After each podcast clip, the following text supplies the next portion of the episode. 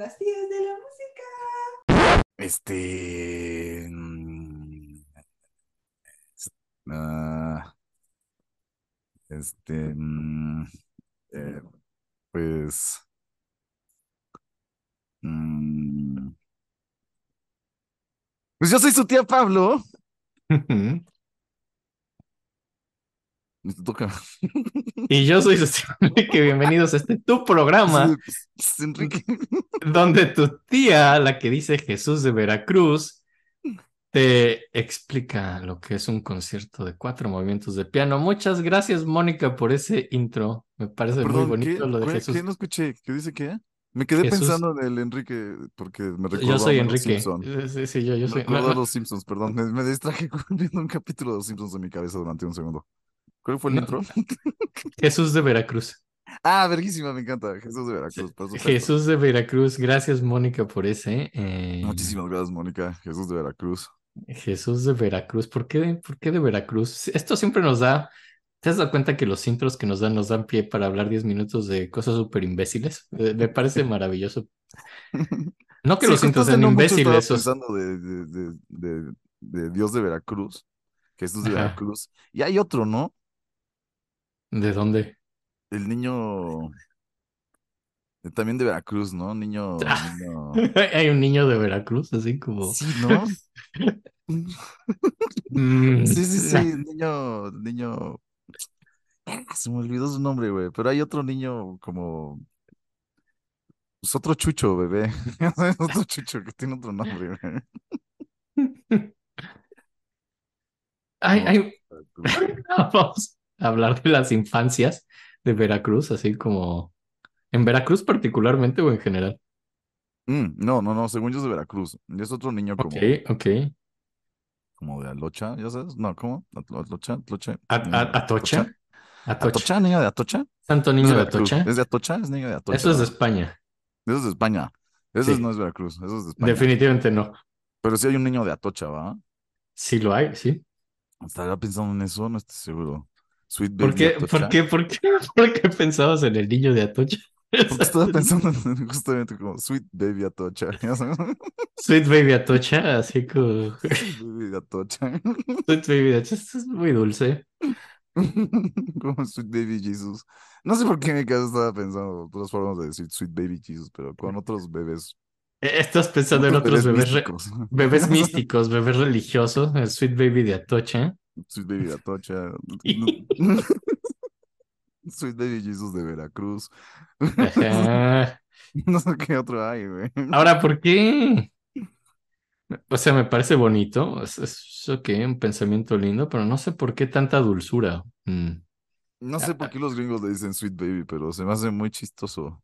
A mí me me perturba un poco la imagen de gente chupando bebés para ver si están dulces o agrios. O sea, honestamente. Güey, saben a leche aparte, ¿no? O sea, nada más comen Mm. leche. Eh, son de sabores. Yo he llegado a oler sus peditos. La verdad es que sin querer, no crean que soy un pervertido de flatulencias de bebés. No hay nada de eso en las tías de la música. Definitivamente no. De hecho, no les voy a mentir, no me gustan los bebés. Espero siempre lograr evitar ese, pues esa, ese, ese, ese error que, que se comete tanto. Así. Oye, ahorita que hablaste de, eh, ahorita que hablaste de oler a alguien, me pasó algo muy chistoso en la semana. ¿Te Entré como, fumaste un pedo de alguien? Guácala. no, no, no me fumé el pedo de nadie, pero Ah. en- entré, entré como a un lugar de comida rápida, o sea, para comer, pero no, no, no era comida rápida, no es un McDonald's, era como de comida italiana, que te hacían tu, tu burrata muy rápido, tu ensalada que aparece muy rápido y lo comías ahí como en Muy un, rápido. Muy, muy rápido, sí, todo, todo era muy veloz, ¿no? Era O sea, como muy ¿también te lo eficiente. rápido? ¿O No, no, no, me, me gusta darle su tiempo. Eh, y, pero iba entrando al lugar, el lugar era como bastante cerrado, porque, bueno, en Chicago en invierno hace frío, entonces hacen lugares cerrados. Entonces, pues era un lugar medio encerrado con unas cuatro o cinco mesitas en esa tienda. Y había una persona cubierta con una chamarra sobre su cabeza que yo creí que era un vago porque estaba durmiendo así como en una, en una mesa, ¿no? Así, y dije, bueno, vamos a estar en un lugar reducido, encerrados, y yo voy a comer aquí mi, mi, mi comida. Te acercaste Y- para comprobar si era un vagabundo oliendo. Me loco. acerqué para comprobar cómo olía, porque no quería, esto es medio grosero y espero que nadie se ofenda, pero me, me acerqué para comprobar que no oliera feo la persona junto a la cual iba a comer, porque eso puede arruinar el apetito. Saben, el, el- el olfato, no es por ser políticamente correcto o incorrecto, el olfato es parte fundamental del sabor, ¿sí? Y, y Yo lo hago todo el tiempo, güey. claro, tienes que saber qué vas a oler mientras comes. Entonces, si había una olfato. persona... Yo tengo muy, muy, muy buen olfato, güey. Entonces me estresa mucho los olores, güey. Entonces, no te voy a mentir, güey. Sí, vuelo mucho a la gente y es sin querer muchas veces, pero tengo un gran olfato. Entonces, cada vez que doy un abrazo, ¿Ves a qué huele la gente? güey. ¿No sabes? Entonces, desde esos momentos decides qué tan cerca o lejos voy a estar de esta persona. Exacto, exacto. Y más si vas a compartir una comida con ese espacio, con esa persona. Entonces me acerqué y dije, voy a oler a esta persona, voy a oler este vago y voy a ver si es un vago que huele muy feo o no tanto para ver si voy a me- comer aquí o me voy a ir a otro lugar a comer, porque era una decisión. Y entonces como que, 5. no, no, me acerco y está esta persona cubierta en una chamarra, así como tirada en una mesa, y me acerco discretamente y, y, y pues, pues vuelvo a la persona, ¿no? Y, y la huelo, ¿no? Y digo, ok, no huele bien, no huele mal. Está bien, puedo comer junto a este vago. No, no, no, no, no va a afectar mis sentidos. No, no huelo nada que no me guste. Como ¿Y compro si mi comida. o era, o era un hipster? Es que esa es la sorpresa. De pronto estoy comiendo y suena una alarma. El vago tiene una alarma, ¿no? Porque tiene cosas que hacer aparentemente a las seis de la tarde. Suena la alarma y despierta. Y no es, no es un vago, es, es una, es una, una muchacha joven, eh, quizá de unos 17 años, una, una adolescente, yo creo.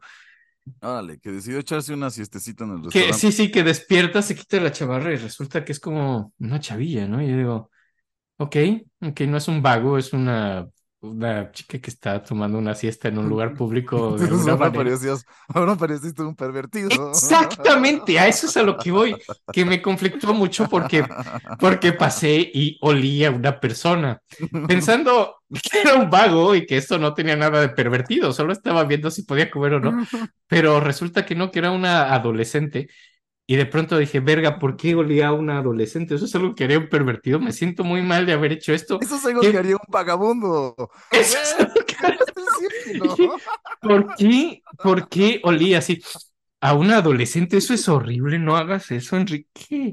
Dios de mi vida, qué disfuncional. Eh, entonces, pues olía a esta adolescente. Afortunadamente, pues ya nada, ni nadie se dio cuenta, solo me senté y comí. Pero cuando me desperté, bueno, no, no, yo no me desperté, yo ya estaba despierto. Pero cuando se despertó ella, me dio gusto que nadie haya visto esto hasta que decidí ser discreto y compartirlo en un podcast. Ojalá nos escuche esta adolescente de 16 años en Y Chicago. una disculpa, no lo hice porque soy un pervertido, lo hice porque creí que eras un vago y no quería que me supiera feo mi comida, ¿ok? Lo cual es entendible. A veces uno se viste como vagabundo. A mí me pasa mucho. Ajá, Ah, pues me pasó, justamente me pasó. Te pasó- con una te novia pasó. Yo, yo me acuerdo de esa historia, sí, te confundieron con un vagabundo, me acuerdo perfectamente de eso. Pero cuéntales, no, no es para mí, es para todos. Sí, cuéntalo, Miren, antes yo cuéntalo. tenía unas rastas bellísimas, delgadas, que olían a... Tenías gloria 99 fresa. rastas, aunque querías decir que eran 100, pero una vez Eran 100 contamos. porque partí un en Era dos. 99. Partí un en dos. Eran 100, al final fueron 100. Sí, fueron 100, ¿no? Ok. Qué estresante día, ¿eh? Sí. Sí, ¿por qué estamos contando tus rastas? No sé. Pero bueno. No tengo idea. Que estábamos justos así. ¿Cómo cuántas rastas tendrías? Y yo así, yo creo que tengo 100 o algo así. Sí, de- justo. Yo creo que no vamos a contarlas así. sí. Pero bueno, tenía rastas muy bonitas que olían a Kids de fresa. Ujú. Y pues traía un saco que me queda chico de las mangas, entonces se veía muy aesthetic. Y pues sí, muchas veces tengo este tipo de moda de vagabundo, debo de admitirlo. Tenía como 17 años, me veía muy joven, con unos pantalones muy ahogados, un saco que me quedaba chico, y estaba acostado sobre, sobre unas... ¿Cómo se llama? Donde te agarras de las manos. Eran tubos, no sé por qué estabas acostado sobre unos tubos. Y pues, tenía un muy buen equilibrio, entonces estaba recostado sobre un tubo. Y mi suegro de ese momento llegó con mi novia de ese momento porque la había quedado de ver en justo en Barranca del Muerto, E insurgentes, respect.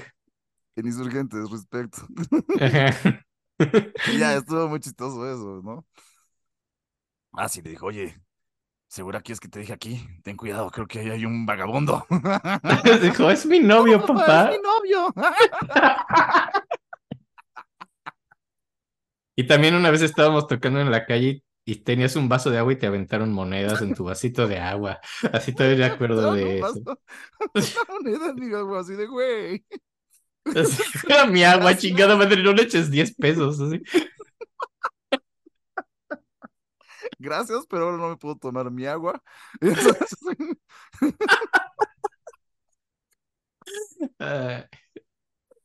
no, qué chistoso, güey. Sí, sí, sí, sí, esas cosas pasan. A veces uno parece vagabundo a esa edad. sí, sí, sí, sí, hay que. Y, y no sé, si, si hemos aprendido algo de esto, si ven a alguien que parece vagabundo y es joven, no lo huelan. No lo huelan. No lo huelan. Hay, hay- hay de dos, realmente. Uno, o, o va a ser una chica que no deberías estar oliendo. O dos, va a ser un vagabundo de verdad y va a oler feo. Vale, O sea, no, pues, sea cual sea de las dos opciones, no, no lo huelan. No huelan vagabundos. No huelan vagabundos. Si, si algo pueden aprender de este podcast, fuera del conocimiento musical, es eso. Exacto, no Y- huelan vagabundos. Pueden Y si tú que estás escuchándonos eres un vagabundo. mm, cu- Gracias. No sabía ni qué decir. En una fuente, no pasa nada. Hay monedas. Ahí hay monedas, te bañas. Con Ellos piden deseos, tú puedes un- comprarte un sándwich. ¿eh? O un jabón. O un jabón. Un jabón barato. Hay unos chiquitos, ¿cómo se llaman estos jabones? Ay, verga, olvídalo, perdón. Ya se me Ah. olvidó por completo. Ok, ok, ok, ok. Oye, me hizo mucha gracia el intro de hoy. ¿eh? Estuvo bueno eso. Estuvo bien logrado, ¿verdad? Peligroso. Sí, sí, sí, sí, los vagabundos. Sí. Güey, te- te- he dicho esto Ah, en vivo. sote, sote, güey, claro, quería decir. El jabón sote. sote. Sí, eso es más para ropa, pero. ¿Sabían que los jabones chiquitos sotes se llaman sotitos? ¿En serio? Pues por lo visto así dicen de cariño en la fábrica. Oh. Qué bonito, ¿no? ¿Por qué me dio ternura? Porque sotitos son hermosos, güey. Está bellísimo, sí. Está bellísimo. Ya cuando voy a una tienda y compro un sotito, lo pido como, un sotito, por favor. Voy, voy a decirlo en general. Está bellísimo, güey. Estoy Sí. seguro que cada vez que le dices va a decir como, ay. Cada que lo dices, un, un ángel recibe sus alas, así. Exacto, güey, totalmente. Ajá. Está bien porque cada vez que fumas y prendes el cigarro con una vela las pierde. Entonces estás balanceando las cosas, estás balanceando el universo. Sí, como que no se caiga por completo. Ya sabes que esté Bien. como flotando de alguna forma. Qué genialidad. Pero bueno, hoy vamos a hablar de. Vamos a seguir con los compositores que les gusta Mozart, según Sí, yo. vamos, seguimos con nuestro ciclo de compositores cínicamente célebres y en, en un intento grotesco y vulgar de conseguir popularidad, vamos a hablar de sus compositores favoritos. Y hoy toca. Brahms. Brahms. Johannes Brahms. Johannes Brahms. Que era fan de Mozart. Yo por eso pensaba que iba a ser compositores que les gustaba Mozart y pensaba que Mozart era evidente que No, era es que primero. creo que a todo el mundo le gusta Mozart, pero Creo que sí, ¿no? No conozco a alguien que no le guste Mozart. hay mucha gente que no es su favorito, pero para que digas, me caga Mozart, hay que estar medio muerto por dentro, ¿no? Sí, como esa gente que no le gusta los Beatles, ¿no? Siento que es lo mismo. Es como, güey, nada más estás llevando la contraria, güey. Solo lo haces, por- o sea, No. o sea, la mejor Sí, banda del no sea mundo. tu favorito, No, no, claro que no es la mejor banda del mundo, pero, pero no los odias, o sea. No los odias, no es como que te molesten los Beatles. A no nadie sé. le molestan los Beatles, solo lo dices para hacerte el interesante. Exacto. No estén jodiendo. Ajá, Escuchen los Beatles y Mozart con una sonrisa como se debe, como debe ser. Como debe ser. Y Brahms, Ajá. ¿por qué vamos a hablar de Brahms? Claro que sí. ¿Quién nace el 7 de mayo de 1833? Anda, nada Anda, más y nada menos. nada menos, nace en los barrios bajos de Hamburgo. Excelente mira. añada para compositores. Sí, sí, excelente cosecha. Eh, eh, nace en una calle y vive, bueno, no, no nace, bueno, sí, sí, nace y vive en una calle que le apodan el Paseo de los Adúlteros. Órale. Sí, sí, sí. ¿Nació ahí o se hizo ahí? Pues nació en una casa ahí, pero creció en la misma casa donde nació. Mm, Porque es la época donde la gente nace en su casa, así que pues, es muy práctico, es más práctico que ir a un hospital. Así naces en, en casa de tus papás y pues ya creces ahí también. Y pues se llama el Paseo de los Adúlteros porque básicamente nace en la zona roja de Hamburgo, en el lugar donde hay burdeles, bares, eh, marineros, Vagabundos. vagabundos, definitivamente, sordidez. Ese es el ambiente donde, donde crece Brahms, ¿no? Es un puerto lleno de ratas, bares, burdeles y todo, todo es bastante sórdido y, según esto, medio antiestético eh, cuando nace. Ese es el lugar donde crece. Soy divertido el lugar también. Mm, Pues. Eh, No, no, no suena aburrido, definitivamente. No Suena que. Tenía familia, ¿no? O sea, me refiero. Sí, sí, claro, porque nace de, de unos papás. Ah, o sea, sí nació como. No fue hijo de una prostituta. No, no, no un fue accidente. De- No, no, no. De hecho, sus padres son gente mm, con cierta reputación más puritana. No, no, no hay prostitutas in- inmiscuidas en esto. O sea, va a haber prostitutas en esta historia, pero no, no sus papás. Qué rara Eso- decisión de sus papás siendo puritanos de irse a vivir ahí, ¿no? De vivir ahí, pues no, no es tanto una decisión, sino una necesidad. Básicamente eran sumamente pobres y no les alcanzaba para vivir en otro lado. Las afueras no habrán sido más baratas. Pues no, pues esto era medio las afueras, o sea, no, no es como que el puerto de Hamburgo fuera un centro urbano muy glamoroso, o sea, es donde les alcanzó. Ah, claro, claro, claro, claro. Sí, bastante pinche, ¿no? Es, es ahí donde está el papá que se llama Johann Jacob Brahms, se le conoce más como Jacob, que de hecho es músico, eh, toca básicamente todo instrumento de cuerda, eh, corno y flauta, y pues dejó su casa de joven eh, en Hamburgo también para ser músico. Y pues como que acaba tocando con trabajo más que otros instrumentos, se vuelve como contrabajista y toca en varias bandas más de música popular. Y conoce a Christian Nissan, que es la mamá de Brahms, que básicamente es la cuñada de su casero, o sea, se está quedando, entonces es la cuñada de su casero. Ah, por eso vivían ahí, güey. Eso lo explica más. por eso vivían en este lugar pinche. sí, Como que más o todavía no entendía muy bien por qué vivían ahí, güey. Pero si era la cuñada del casero. Era la cuñada del casero, a lo mejor lo hizo para tener, ¿no? para tener un descuento en su renta. Así, Ajá, eh, exacto. Seguramente les daban un descuento extra, güey. Ajá, y, y tan pronto la conoce, se quiere casar con ella, se casan, ella, él tenía 24 años y ella tenía 41. Ella era pues, casi del doble de su edad, ¿no? Pero pues, le gusta perdón, mucho es que me esta... encanta, me encanta cuando los misterios eh, se esclarecen por sí solos. Sí, ¿verdad? Es como un Deus ex machina. No podía dejar de pensar por qué vivían ahí, güey. De repente, pum. Y, y ya, pum, ¿ya viste por qué? Así porque era un descuentazo o así. Un descuentazo, claro, claro. Sí, y, y pues él tiene 24, ella tiene 41 años, ella es bastante mayor que él. Él tiene 24. Sí, ella 41. Y... Órale. Y ella, te- ella venía de una especie de aristocracia venida a menos, pero eran pobres, o sea, aunque tenían un apellido noble, eran pobres. Y de hecho, pues, eh, por más que dijiste, bueno, era el casero, vivían chido, pues no, en cuanto se casan, se mudan a otra casa que no es dueño de ellos y, y pues tienen una casa bastante, pues, bastante pobre, bastante humilde. eh, y así es donde crece Brahms. La primera hija del matrimonio se llama Elise, que nace en 1831. Luego, pues, nació el compositor del que vamos a hablar, Johannes Brahms, en 1833. Y hay otro hermano, Fritz, que nace en 1835. Él seguro era el malo, ¿no? Fritz es el malo, claro, siempre hay un hermano malo, Fritz es el malo. Tiene Tómenlo. nombre de que era el malo Fritz, ¿no? Así es como. Güey, si vas a hacer una novela así de nazis, el malo va a ser Fritz. Fritz. Sí, Fritz es el malo, claro que sí.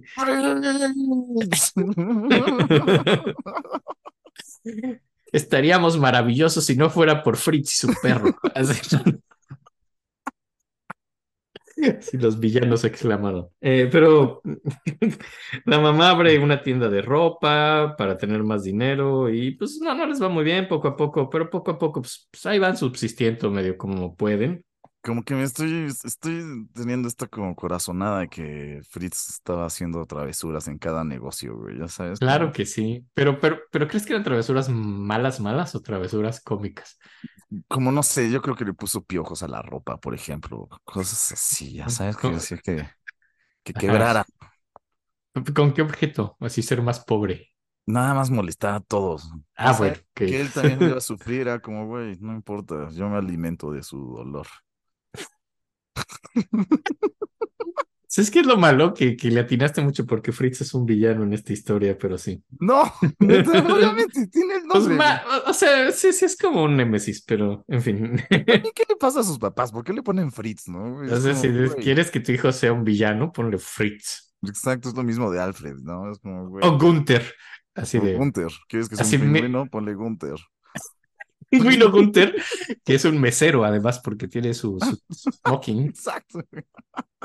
Eh, Así porque a- a- a- asumimos que el, el reino animal tiene que tener un empleo por algún motivo. Así. Pero así como, Pues no vuelan, ya sabes, como, güey. pues no vuelan, pueden traerme un martini. Que sea rápido, es como, güey, soy un pingüino, no vuelo. Ya sabes. Así, el avestruz y yo, ¿ok? Somos los que no volamos. ¿Tienes algún problema? No me pidas que me hagas cosas rápidas. ¿Qué es? ¿Estás insinuando algo? Así de señor, ¿Estás entendiendo? yo no le dejaría buena propina a un pingüino. O sea, son muy cute y lo que quieras, pero no creo que sean eficientes. Yo creo que se le caería un poco la comida, ¿no? ¿Y qué tal que te Las que seducir? caminan como mal, o sea, como... Sí. ¿Y qué tal que te quieres seducir y junto a tu junto a tu carne stroganoff te trae una piedrita? Dices, usted está tratando de seducirme. Así, ¿Qué hace esta piedrita al lado de mi...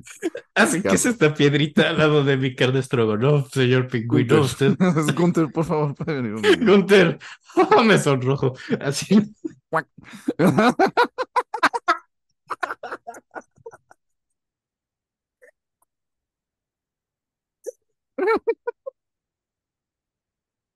ay, ver- Sigamos con la historia de Brahms. ay, hay gente que aprende música con esta mamada de podcast. Está bien. Ok. Me encanta, me encanta Gunter. Gunther, qué bien.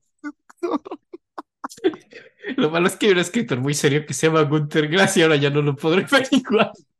El tambor de ojalata vale madre. Pero Es que aparte... Digo, no, me Gunter oculto bajo la falda de mi abuela y suelto piedritas. un enano. Mande, mande. Me oculto bajo la falda de mi abuela y suelto piedritas. Gracia, el pingüino.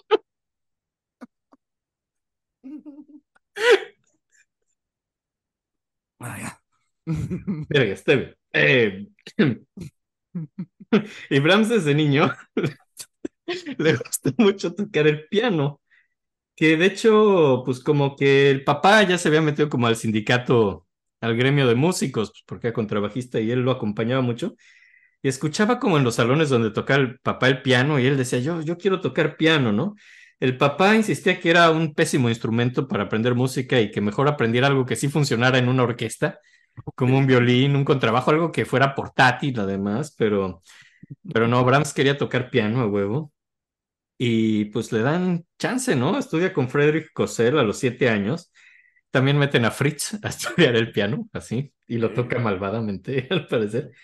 Eh, a, a la otra hermana, a Liz, no la meten a tocar el piano porque Liz tenía serias migrañas, ¿no? Entonces le dolía la cabeza cuando oía el piano. Entonces, Liz no entra, los otros dos hermanos sí. Ay, pobrecita. Sí, pobre, siempre tuvo migrañas. Y, y se entrega al piano, ¿no? Así es como su gran pasión. La única otra pasión que tenía de niño, que esto es muy curioso y que tuvo de hecho toda la vida, eran los soldaditos de plomo. A Brahms le encantaban los soldaditos de plomo. Sí, sí, es una gran afición. Y le encantaba pues, organizarlos en formaciones bélicas, estratégicas, así. Y cuando llegaba gente así verlo de niño, decía, mira, estoy haciendo una formación de ataque, este es de defensa, así como que hacía sus estrategias militares.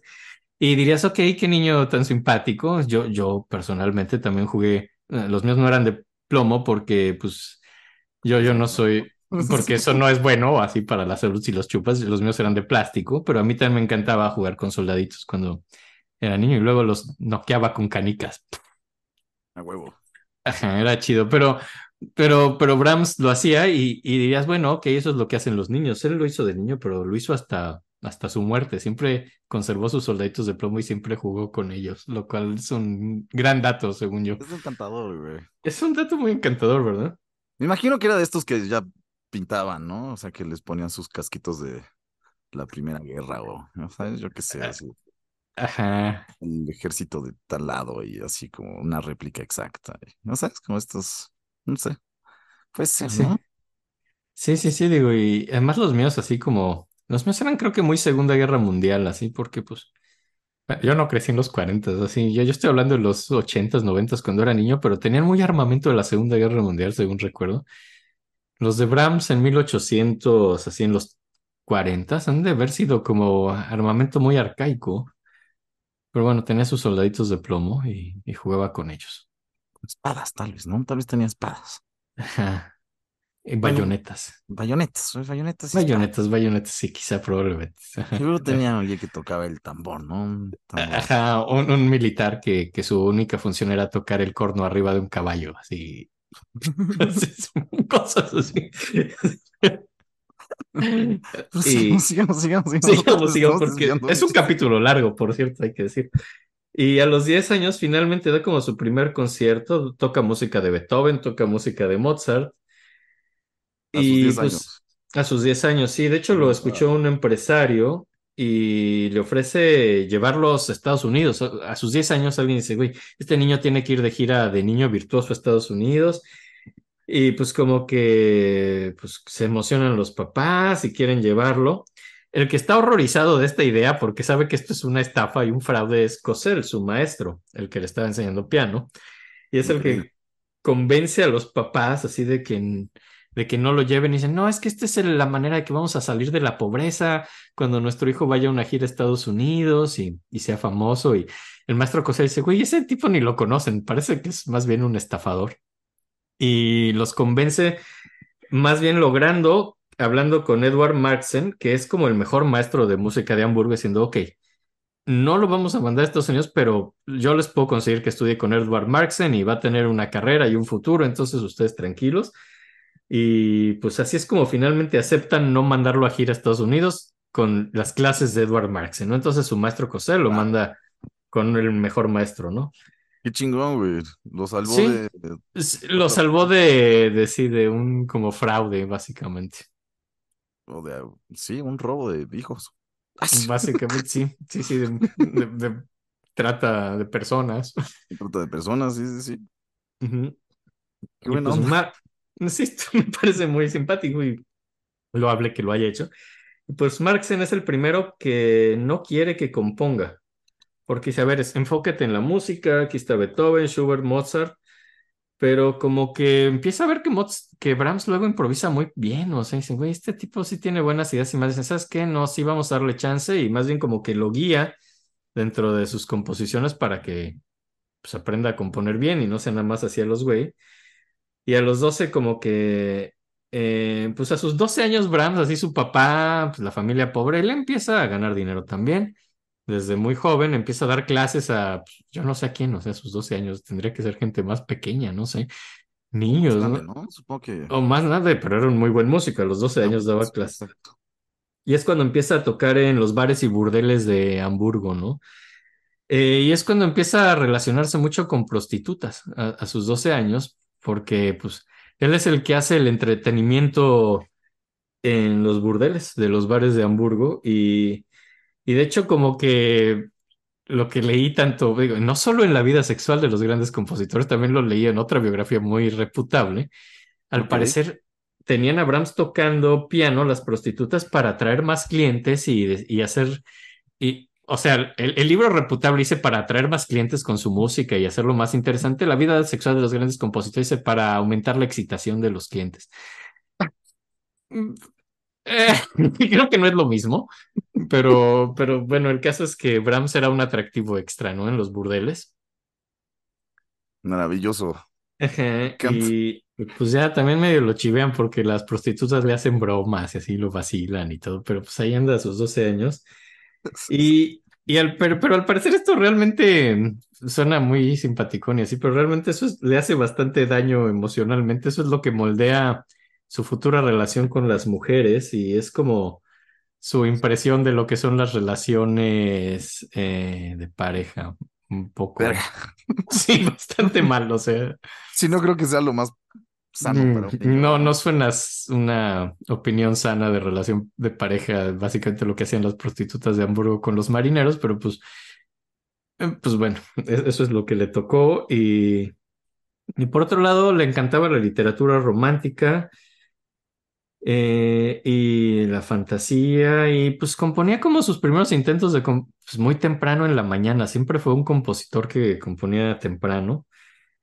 Y en 1847, cuando tenía 14 años, Ad- Adolf Griezmann, que era un hombre rico, eh, lo lleva para darle clases de piano a, su hija, ¿no? Que y, pues, está muy agradecido y pues chistoso para él que un hombre rico lo llevara pues, como a dar clases porque por primera vez ve un lugar limpio y bonito, ¿no? O sea, después de solo los bares de Hamburgo y, y esa zona, finalmente como que los ve un lugar. Sí, sí, o sea, finalmente lo llevaron a un lugar bonito, una casa limpia y, y había jardines y estaba el bosque y fue muy feliz, muy, muy feliz cuando lo llevaron a darle clases a esta, a esta niña que se llama Leisgen, con quien de hecho se enamora mucho de ella también. De hecho, lo que hacían es que empezaban a dar largas caminatas así por los jardines y los bosques. Y Qué bonito. Sí, sí, sí, y, y pues como que se enamora de ella y por primera vez, eh, pues se, se queda mucho ahí en la casa de este tipo y pues, está enamorado de ella y luego viajaba una vez al mes a Hamburgo, a su barrio, para tomar clases con Marxen, pero se estaba quedando realmente en la casa de Griezmann, ¿no? Y a veces esta, esta niña, Leischen, lo acompañaba a sus clases con Griezmann, no sé, tenían como una relación medio linda, así, a sus 14 con esta chavita, así. Y pues ya también con esta mujer, Leischen, iban mucho a la ópera en Hamburgo, es cuando pues, descubre que le gusta mucho la ópera, y en el 48 finalmente como que Está bien debuta. ¿eh? Está bien chido la ópera. Es que ya fuiste a la ópera, sí, ya. Sí, está padrísimo, lo entiendo perfectamente. ¿Quieres contarles cómo, qué pasó cuando fuiste a la ópera por primera vez hace unos días? No, no, no, no, no. ¿No? Estuvo ¿Seguí? padre nada más. Ah, muy bien. Sí, sí, no, sí, no.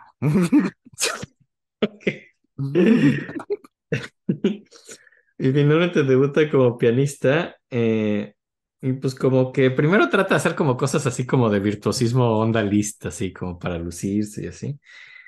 Y, pero realmente no, no lo pelan mucho y él prefiere como que componer. Y pues hay como bandillas así de música popular locales y compone para las bandas locales. Y pues ahí en 1851 hace como su primera pieza pues, moderadamente importante, que es un scherzo en mi bemol menor, que quería que fuera la primera pieza que pongamos porque es como su primera pieza importante, ¿no? Entonces, Va. pues va, ahí les va. Qué bonita, ¿no? Está maravillosa, imagínate hacer esto a los 18 años. Sí, qué seriedad, güey. Está muy cabrón, ¿no? Y... ¿no? Y pues por ahí siguen sonatas para piano y, y trata como de mandar eh, en esta época sus rolas al, al hotel donde se estaban quedando los Schumann cuando pasan por Hamburgo. Estaban Robert y Clara Schumann pasando por Hamburgo, pero ni siquiera los ven, ¿no? O sea, les manda las piezas y se las regresan así como sin abrir. Oh, Sí, sí, sí, fue medio decepcionante, pero pues eso es lo que pasa. Y en el 49 conoció a Edward Ramenyi, que es un violinista húngaro que, pues después de todos los movimientos así de guerras y demás del 48, era como un refugiado que estaba en Alemania, ¿no? Así que venía de Hungría. Y pues este, pues, güey, que venía de Hungría, tocaba música onda gitana y pues, a Brahms le encanta y le emociona mucho oírlo tocar y eso. Y, y pues como que bueno, en algún punto deportan a este güey de Alemania y tarda un poco en regresar, pero cuando regresa en el 53 se van de gira, ¿no? Y hacen como una gira especie de Rameñi y Brahms, así Brahms en el piano, Rameñi en el violín. Y como que, pues, hay, hay un momento muy simpático donde están tocando la, quieren tocar la sonata en do menor de Beethoven, pero el piano está muy desafinado, ¿no? Entonces está como casi todo medio tono arriba. Y Brahms transpone todo a do sostenido menor, así a primera vista, todo lo transpone en Órale. medio tono. Ajá. Y Rameñi lo veía como la cosa más espectacular del mundo. Decía, miren este güey que puede transponer toda una sonata de Beethoven medio tono así a primera vista y todo. Y Pues sí está cabrón, güey. sí, fácil no está, ¿no? Y pues como que pues van de gira y llegan hasta encuentran a también visitan por ahí a un amigo de Remini, un amigo que también es su alumno que se llama Joseph Joachim, que es como eh, el líder de la orquesta de Hannover, ¿no? Brahms pues, está muy cohibido, ¿no? Ante esta gran figura de Joachim.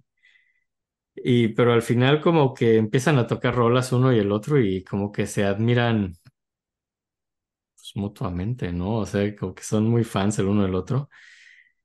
Y pues como que, pues básicamente la policía de Hannover los echa a todos por, por, por las cuestiones revolucionarias de Rameni, que era como un tipo medio, siempre medio con problemas así de revoluciones y eso. Y cuando los echan, digo, lo bueno es que Joachim les escribe como una carta de presentación para que vayan a conocer a, Liszt.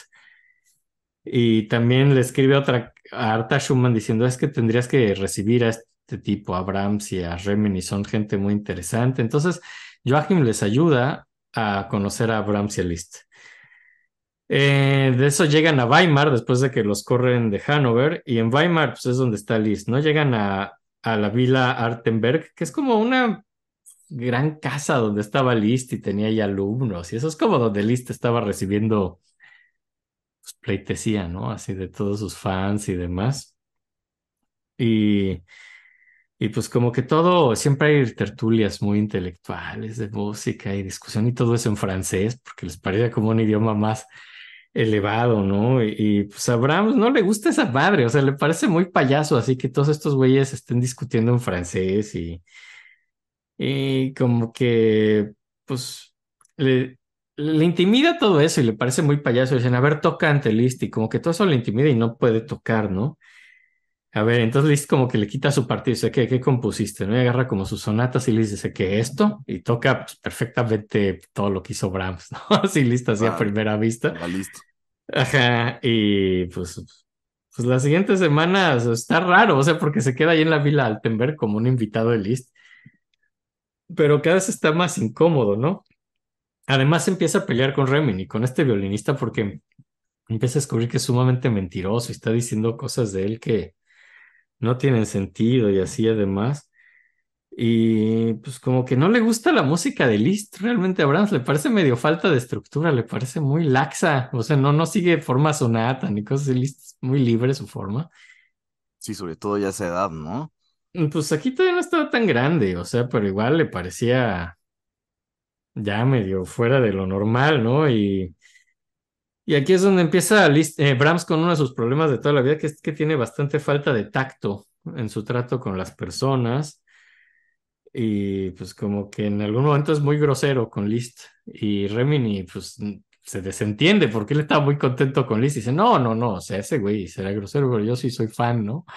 Así es como que Remini como que se desmarca un poco de Brahms. Y pues eh, se queda Remini ahí con Liszt y Brahms se va, ¿no? Se va en algún momento después de grosero, se va a Göttingen, donde está Joachim. Y pues se hacen muy amigos realmente Joachim y Brahms y, y Joachim pues componía y le da muchos consejos a Brahms de cómo componer. Eh, y, y, pues después de eso es chistoso porque como que Brahms lo que hace, Brahms siempre fue muy fan de la naturaleza y de los paseos y de los caminos y se pone a caminar junto al río Rin, pues, de pueblo en pueblo. O sea, imagínate que recorre el Rin pues, como que de pueblo en pueblo caminando, ¿no? Hace como eso por como unas cinco semanas. Y pues acaba volviendo donde estaba Schumann, ¿no? Así que lo había rechazado en algún punto y finalmente, pues se agarra valor, toma un tren y va a Düsseldorf, que es donde estaba Schumann, y va a buscarlo, ¿no? Y es ahí esto que hemos platicado cuando hablamos de Clara, además, así que toca la puerta y, y lo recibe Clara y dice, pues traigo mi música, soy Brahms, me mandó Joachim, ¿no? Y, pues, lo deja pasar y empieza a tocar su música para Clara y Clara llama a, Robert dice, güey, tienes que venir, esto está cabrón, ¿no? Así ya llega y dice, güey, no mames, sí, sí está tocando increíble este chavito, ¿no? Y, y pues como que les cae muy bien porque más es como sencillo, humilde, decente. Y pues como que pues, están fascinados los dos Schumann así oyendo a Brahms tocan y, y Sí, pues también le- me imagino que la bienvenida de Liszt tampoco fue lo más chido, ¿no? Liszt fue bastante cordial, por lo que entiendo fue decente, fue eso, pero a Brahms no le gustó el ambiente, o sea, más bien, o sea, le parecían muy Pero payasos. Como dices, ¿verdad? Se sacó de pedo. Sí, aunque Brahms, no, Liszt no fue grosero cuando recibió a no fue grosero. No, por lo menos, no, tocó nunca su fue rola grosero. fue en buena onda. Sí, o sea, fue porque lo vio muy nervioso al chavito y dijo, a ver, esto es lo que querías hacer, ¿no? Y pues toca su rola. No, no lo hizo para humillarlo ni nada así, solo fue porque Tú yo ya Por- nervioso. sí, pues, tocó la rola. O sea, de hecho, Liszt fue buena onda y pues, Ah, ok, ok, todo el mundo fue buena onda, pero a él le pareció un ambiente muy mamón. Eso todo el mundo hablando francés y discutiendo cosas. Él se sintió bastante inadecuado. Y Bram siempre va a ser una persona muy adecuada al hablar, ¿no? Y, y los Schumann le consiguen una casa cerca, así en Düsseldorf, donde se queda. Y Schumann, Robert, lo describe físicamente, dice, es como una joven águila. Así es como describe ahora. Que, pues no sé qué implique que te describan así, ¿no? Sí, no estoy seguro. Supongo que la nariz. Yo también me imaginé que tenía que ver con su nariz, porque fuera de eso es como lo único que, Aguileño, no es lo único que tengo en la cabeza. sí, aguileño viene de águila, pero por otro lado, si ves fotos de, No, es muy aguileño. no, no, no sé por qué le dio por llamarle la joven águila, ¿no? Pero pues, en fin, Tal vez tenía una vista muy certera, ¿no? veía de lejos, estaban caminando en el campo y decía, mira ese conejo, así como a, a 400 kilómetros. Y decía, ¿qué conejo? me dan ganas de Deja, voy a cazarlo.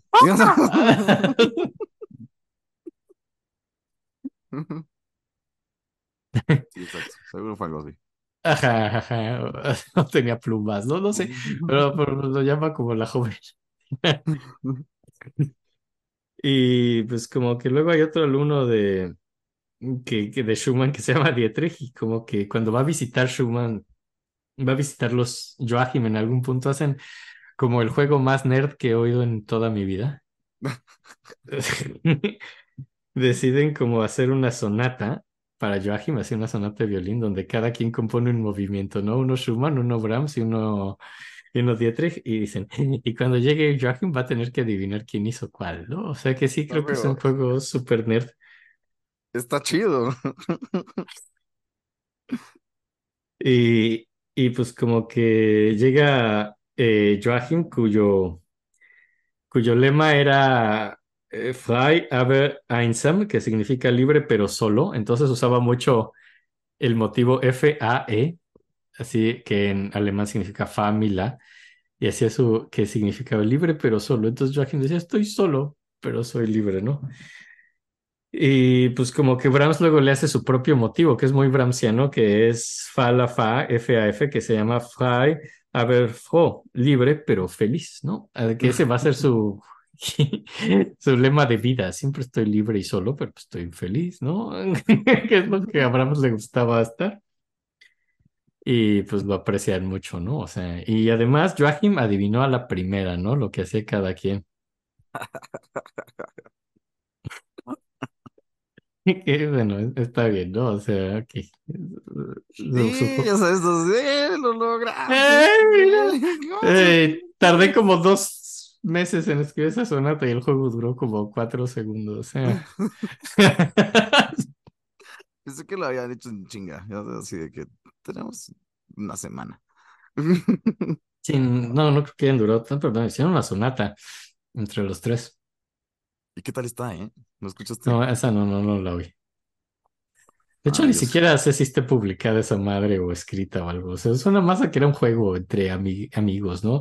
¿Qué es lo que hacen los amigos cuando se juntan? Hacen juegos. Eh, Sí, de, de, de- de Componen compon- sonatas. Ajá, ajá. Yo es lo que he hecho siempre con mis amigos, así. Bueno, pues Frankenstein salió igual de ahí, ¿no? Sí, básicamente, pero siempre, siempre ha sido mi vida social hacer eso. Y pues ya luego se, ya, se va con Joachim a Hannover, se van a Hannover. Eh, y, pero Schumann lo apoya, ¿no? Recomendándolo con pues, editores y pues, es la época que, si recordamos bien, Schumann está escribiendo un periódico. Y pues lo apoya mucho, escribe muy buenas críticas de Brahms. De hecho, Schumann ya no escribía en su periódico, vuelve a escribir para hablar de Brahms. O sea, tan importante le fue que regresa al periódico a hablar de eso, ¿no? Y pues de ahí pues, es, es como una época donde Brahms viaja mucho por todos lados, se va a Leipzig, donde finalmente lo publican. ¿Qué estaba haciendo? Dando conciertos, me imagino, ¿no? Y cosas Daba así. conciertos de piano y componía y pues además ya tenía recomendación de, de Brahms y de Joachim, entonces pues, sí lo recibían por ahí, ¿no? Hay un concierto bastante famoso ahí en el Gewandhaus en Leipzig, donde pues hay gente importante en el público, por ejemplo está Berlioz que escucha sonata y dice, güey, Brahms es increíble, ¿no? A Berlioz le gustó mucho, ¿no? Y pues Berlioz también luego publicaba, entonces escribe bien. Eh, el público pues lo recibe más o menos, no tan entusiasta como Berlioz. También estaba Liszt en ese concierto y dice que le parece muy interesante. No, no, no es como de, güey, está increíble. Me interesa, voy a seguir oyendo.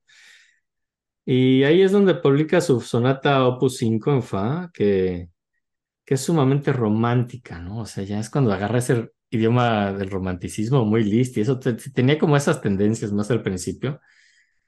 Y pues luego vuelve a casa para Navidad y pues como que pues, todo ese año donde estuvo de gira, que fue con Joachim a Göttingen y luego a Hannover y luego a Leipzig, como que agarró bastante fama, fue un- una buena gira que hizo de chavillo y le fue bien. Y como que volviendo a Hannover hace algo así medio payaso, que ya siendo medio famosón en las otras ciudades, se va a los bares y burdeles de Hamburgo pues, para tocar y decir, mira, yo ya soy famoso, pero nada más como que regresó a restregarle a todo el mundo que... Así eso de volver a tus orígenes nada más para payasear, ¿no? Ah.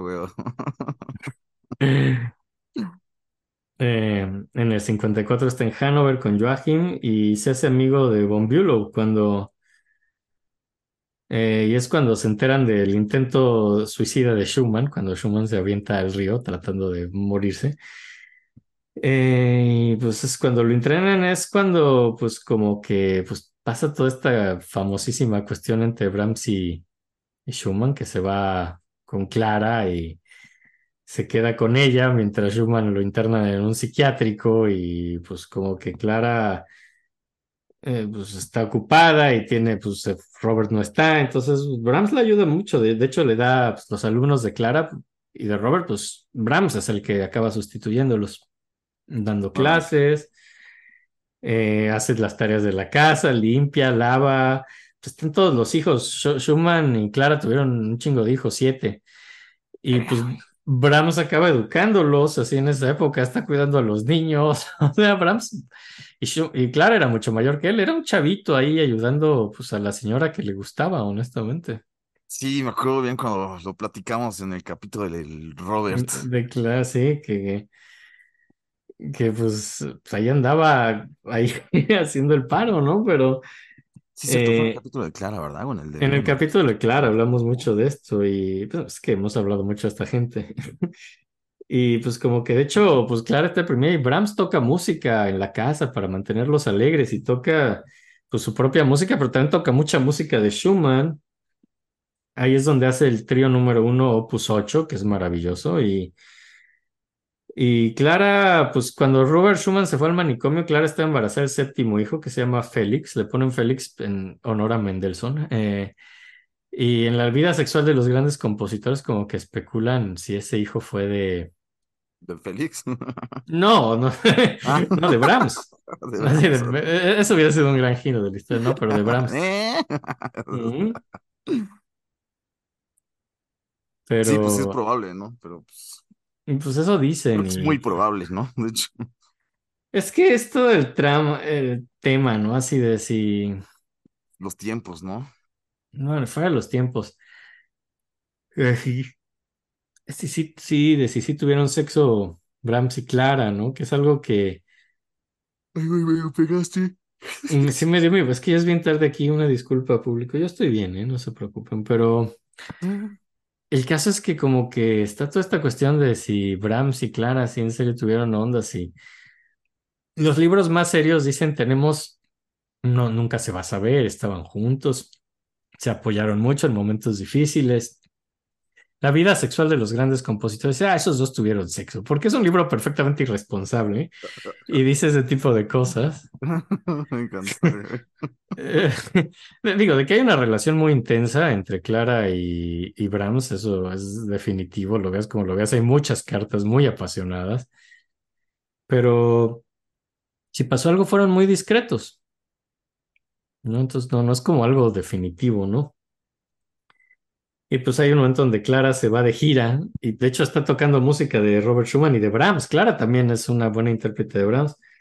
Y Brahms se queda en la casa, ¿no? Y cuando... Y pues sí, cuida a los niños. Así cuando Clara se va de gira, Brahms pues, se queda cuidando a los hijos de Brahms y la casa. Sí,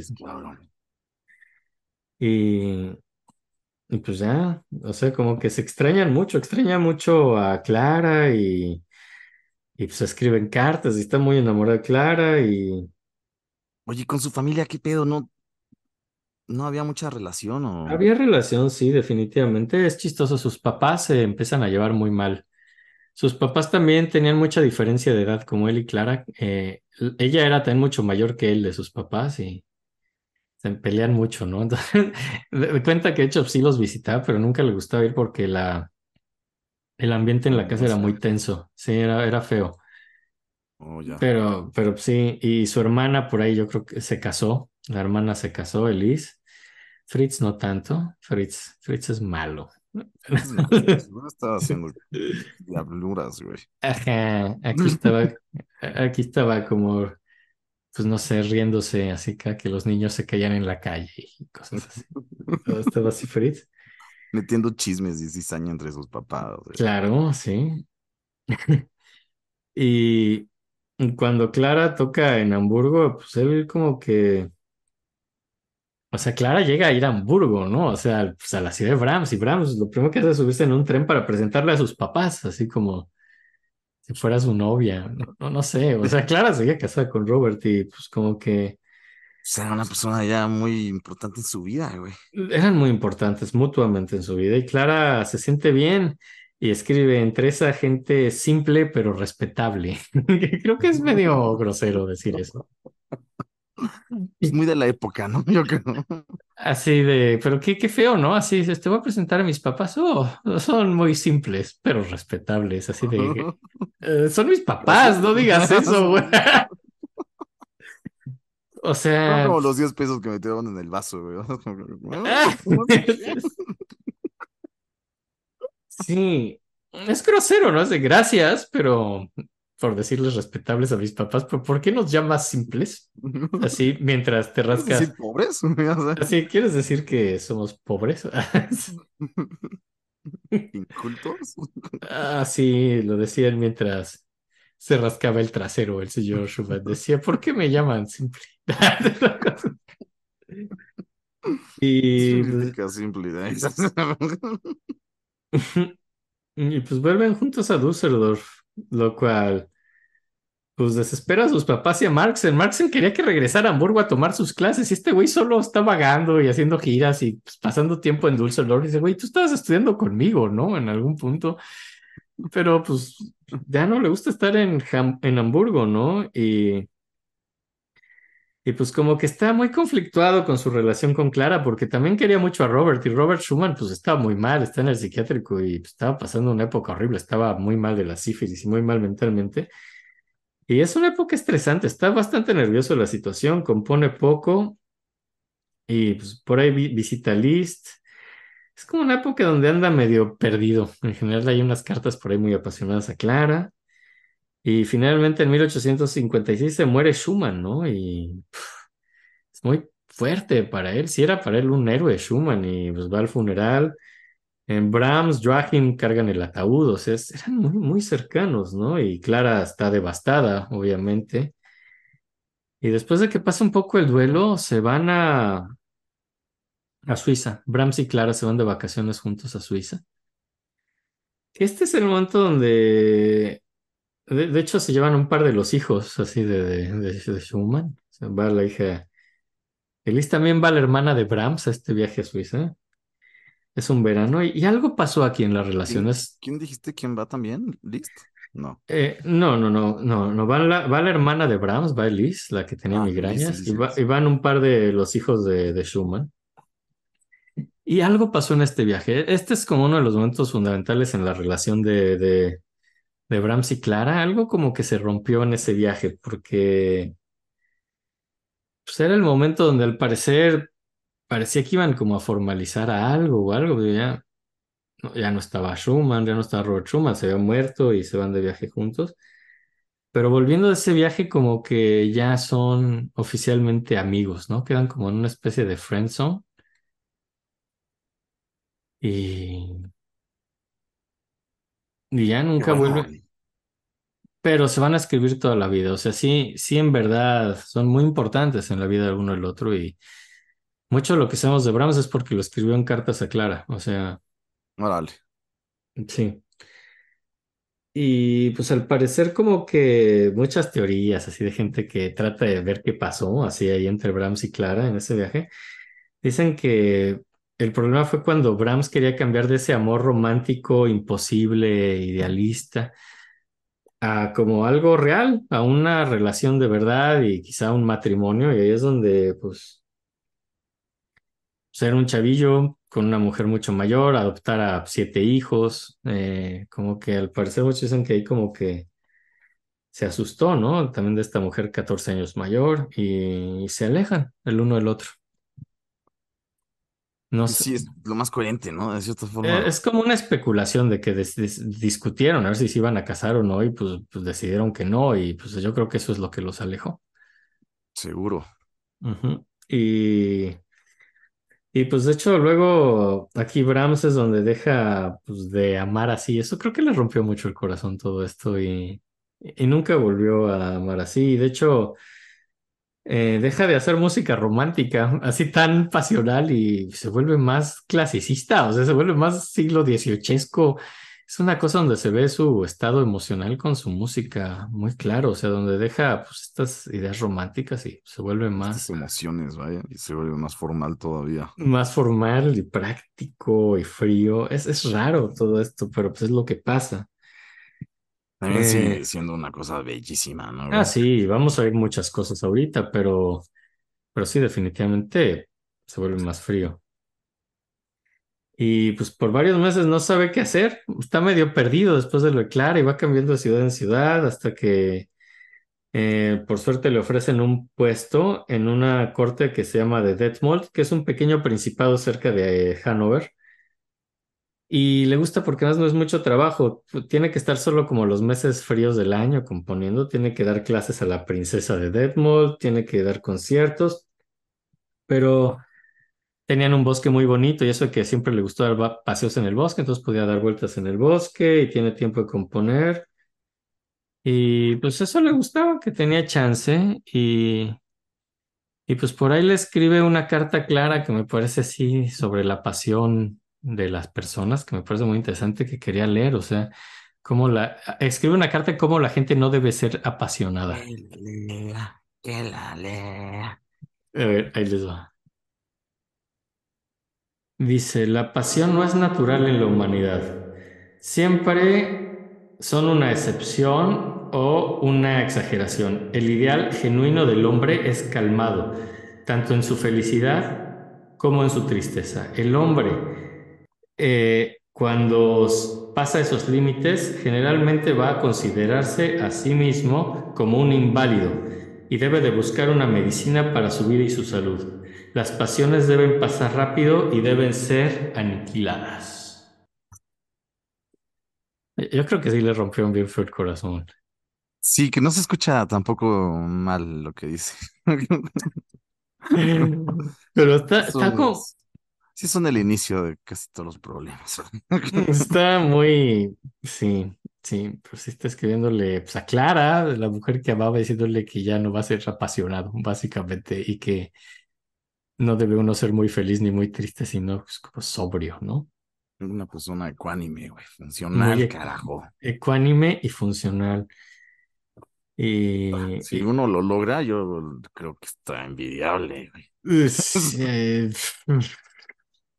yo no puedo, pero, pero eso es lo que pasa y se va volviendo cada vez más estoico y más sobrio y, y también el problema es que se empieza a aburrir de su vida en Detmold. Eh, el príncipe a quien le da clases canta mal y tiene muchos amigos. Y socialmente es muy torpe y no entiende los protocolos de esa corte y además lo hacen vestirse bien y a él no le gusta vestirse bien. Siempre fue muy fachoso y, y pues le gusta que tiene tiempo de componer, pero realmente no le gusta su trabajo, ¿no? Hay por ahí hace un noneto que es como una serenata, que es como un gran tributo a Mozart y Haydn y al clasicismo. Eso de hacer serenatas así en instrumentos de alientos es muy Haydn y muy Mozart y lo hace. Y la acaba volviendo algo orquestal en el Opus 11, que es como su primer intento orquestal y suena muy, como llaman, otoñal y clásico. Eh, y aquí es la primera vez que pues como que compone algo orquestal, pero evita pues hacer una sinfonía porque por primera vez vamos a ver que tiene miedo a ser comparado con Beethoven, ¿no? Porque pues es el último que hizo una gran sinfonía. Y quería que pusiéramos un poco de ese noneto en su versión orquestal. Ay, no, ¿qué hice? A ver, bueno, ahí les va. Qué pinche maravilla, güey. Mm, ¿Verdad? no? Y Y Como- ya se ve también un lenguaje branciamísimo, ¿no? Es que siempre desde el principio es muy él mismo. Es muy interesante eso. Sí, sí, sí, justo, ¿no? Igual que Mozart, güey. Sí, sí, sí, sí, Es sí, sí. que no pierden. Pues no sé por qué su voz, güey. Qué raro. Pero aquí ya se notan cosas. Pues sus juegos como orquestales, ¿no? Cosas que. Pues no sé, como esas notas largas en contras y que van bajando. Hace mucho esas cosas, ¿no? Como. Sí, sí, sí, sí, sí. es- tiene un lenguaje muy marcado, eso me queda claro. Y es muy raro, ¿no? O sea, bueno, como su armonía es siempre muy interesante, como muy compleja. ¿Mm? Y también sus ritmos son muy complejos, ¿no? Siempre tiene muchos contras y no, no te das cuenta realmente a la primera, ¿no? Siempre es como, Hay, hay- cierto interés, o sea, no lo veo tan complejo como otros, pero sí, sí es. Sí, luego juega con los contratiempos a veces.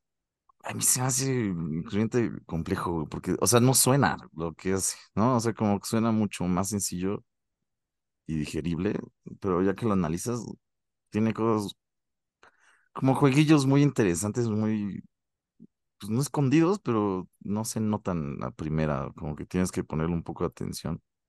Al mismo Claro. tiempo como que te da mucho interés, ¿no? O sea, como que dices, güey, no sé qué es, pero tiene algo ahí bien interesante, ¿no? Como- Sí.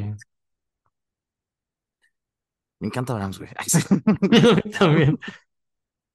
Ah, y pues ya, o sea, eso como que solo tenía que estar en la corte, como dijimos, así de, de octubre a diciembre, y en el 58, entonces ya cuando acaba eso se va a Hamburgo y a Berlín, ve a Clara, y luego se va a Göttingen con Joachim y Clara, o sea, luego se la pasa jangueando con Joachim y Clara. Y en Göttingen conoce a Agathe von Siebold, que, eh, que es de su edad y es una fan de caminar en el bosque, ¿no? Entonces tienen mucho en común porque le gusta esta chavilla que también camina en el bosque. Es inteligente, es musical y como que le hace canciones, ¿no? Y dice que ella canta como que tiene la voz como de un violín amati, ¿no? Yo que, que- que creo Ay. que lo dijo por buena onda, pero suena raro. Y, se, eh, digo, y como que se quiere quedar ahí con ella. Entonces, pues se queda en Göttingen y pues le, le molesta porque en otoño pasa el año y tiene que regresar a, a, a, a así a, a la corte donde estaba, pero ella, él se quería quedar con esta mujer en Göttingen y pues ni modo, ¿no? Se tiene que ir a su trabajo y compone por ahí un Ave María y un himno fúnebre. Y en el 59, pues ya cuando acaba se regresa otra vez con Agat. Con Agat se regresa a Göttingen y, y ahí le lleva su concierto para piano, ¿no? Que, eh, que iba a estrenar Joachim. Joachim también dirigía, no solo era guionista, y lo iba a estrenar en Hannover. Y como que, pues como que todo el pueblo, así era un pueblo muy chismoso, Göttingen, era de pobla- poca gente, entonces están esperando boda, ¿no? Así que se case Brahms con esta mujer Agat y, y pues como que le, en vez de hacer como una pedema, ¿no? Le da solo como unos anillos así de compromiso en privado, pero realmente nunca se casa con ella, ¿no? Y, y es como otro momento de, eh, de incapacidad social, ¿no? Así que, que lo critican por eso, así de, de eso, ¿no? Y como que, pues como que viaja con, a presentar su concierto de piano, le da estos como anillos a Agat y se va a viajar. Y es más o menos recibido en Hannover, o sea, oyen el concierto así que dirige Joachim y dicen, ok, pero cinco días después se toca en Leipzig y, y en Leipzig le va súper mal, ¿no? Porque es, eh, pues, hablan que, la prensa habla que la parte de piano no es interesante, que tiene mucha orquesta, dicen, es que esto es un concierto de piano o es como una orquesta que de pronto tiene obligados de piano, ¿no? Y como que tras el famoso fracaso rechaza casarse con la mujer con la que se promet- comprometió, con Agatha, porque le escribe que no quiere ca- casarse y no quiere, pues, me- llevarla a casarse con un fracasado, ¿no? Así después de su concierto para piano. Y dice, pero si quieres, pues, pues, podemos vernos así para cosas físicas, así, sí. Así que Sí. vamos a coger, güey. Ajá, básicamente dice, si quieres podemos coger y Agatha básicamente dice que no y acaba la relación. Y pues bueno, y acaba esa relación y ya nunca la vuelve a ver. Ya no cogen Y- de nuevo. No, creo que no. Y pues va a Hamburgo donde trata de rehacer su carrera después del desastre que fue el concierto para piano y trabaja eh, con un coro de, jóvenes, mujeres así, pues, pronto coquetea con algunas, en especial con Berta Porubsky, ¿no? Que es una cantante, generalmente le gustan las cantantes, excepto Clara, todas eran cantantes, todas las mujeres que le gustaron, ¿no? Entonces ta- cantaba con esta mujer que se llama Berta, que cantaba pues, como mucha música de folclore austriaco, ¿no? Así, entonces Y después, eh, pues no, finalmente no pasa nada con ella, tampoco quiere comprometerse y años después ella se casa y tiene un bebé a quien le hace la famosísima canción de cuna, ¿no? Así que es lo que todo el mundo piensa como una canción de cuna.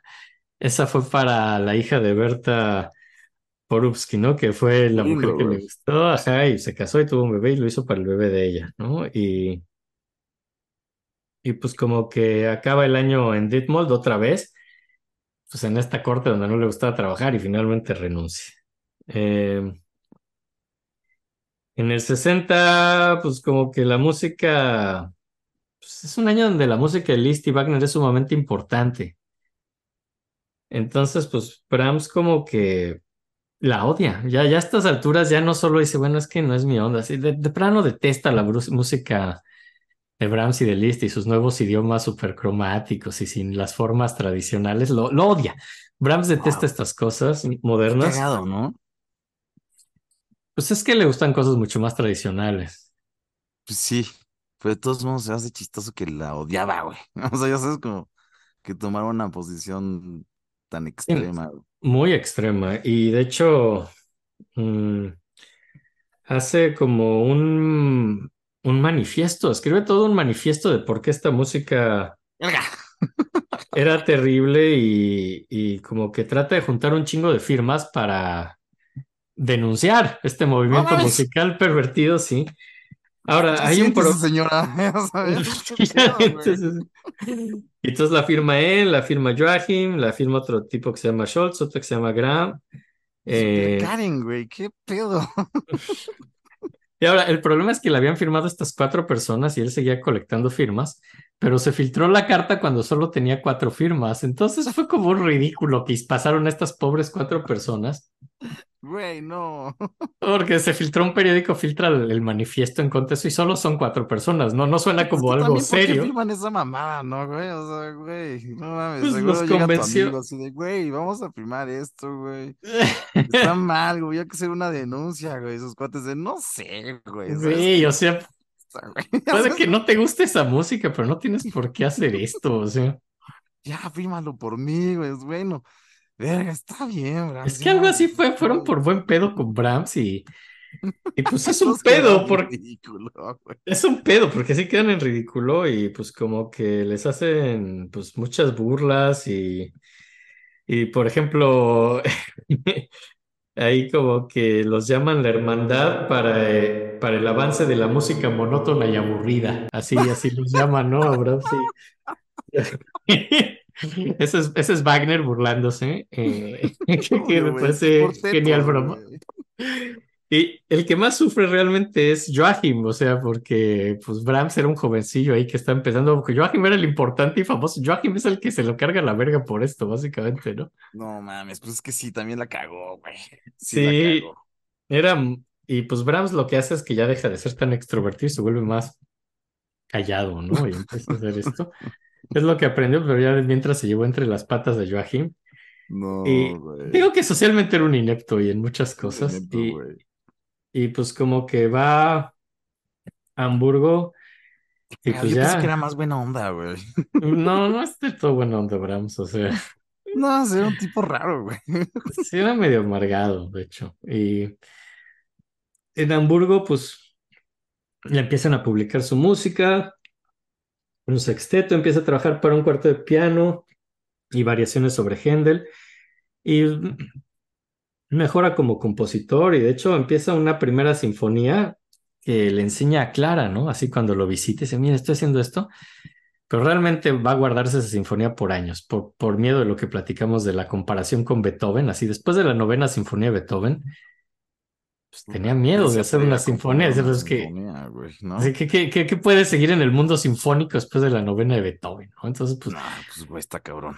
entonces no se atreve, no se atreve, ¿no? Y pues por ahí en otro viaje llega a Viena, donde se hace amigo como de músicos locales. eh, Uno de sus músicos era Gustav Notenbaum, a quien le gustaba mucho vacilar, o sea, como que luego salían, o sea, sí tenía un cierto humor, eh, pero era un humor medio mal pedo, le gustaba burlarse y cosas así. Por ejemplo, y a este güey lo vacilaba mucho, a, a Notenbaum. Bo- Notenbaum era un gran estudioso de Beethoven, ¿no? Así como que, y alguna vez como en un bar, eh, Brahms como que se puso a escribir como si fuera Beethoven, escribió algo al estilo Beethoven. Y lo puso como medio en la letra de Beethoven, o sea, lo imitó. Y cuando le trajeron sus papas fritas eh, a Notenbaum, Brahms le dio como, se sobornó a los meseros para darles la partitura. Entonces le trajeron sus papas fritas, así con un papel que parecía un manuscrito de Beethoven viejo que realmente hizo Brahms. Y entonces este güey estaba todo emocionado de que hizo un descubrimiento de una nueva pieza de Beethoven y así, y pues no, realmente era solo Brahms siendo sumamente culero.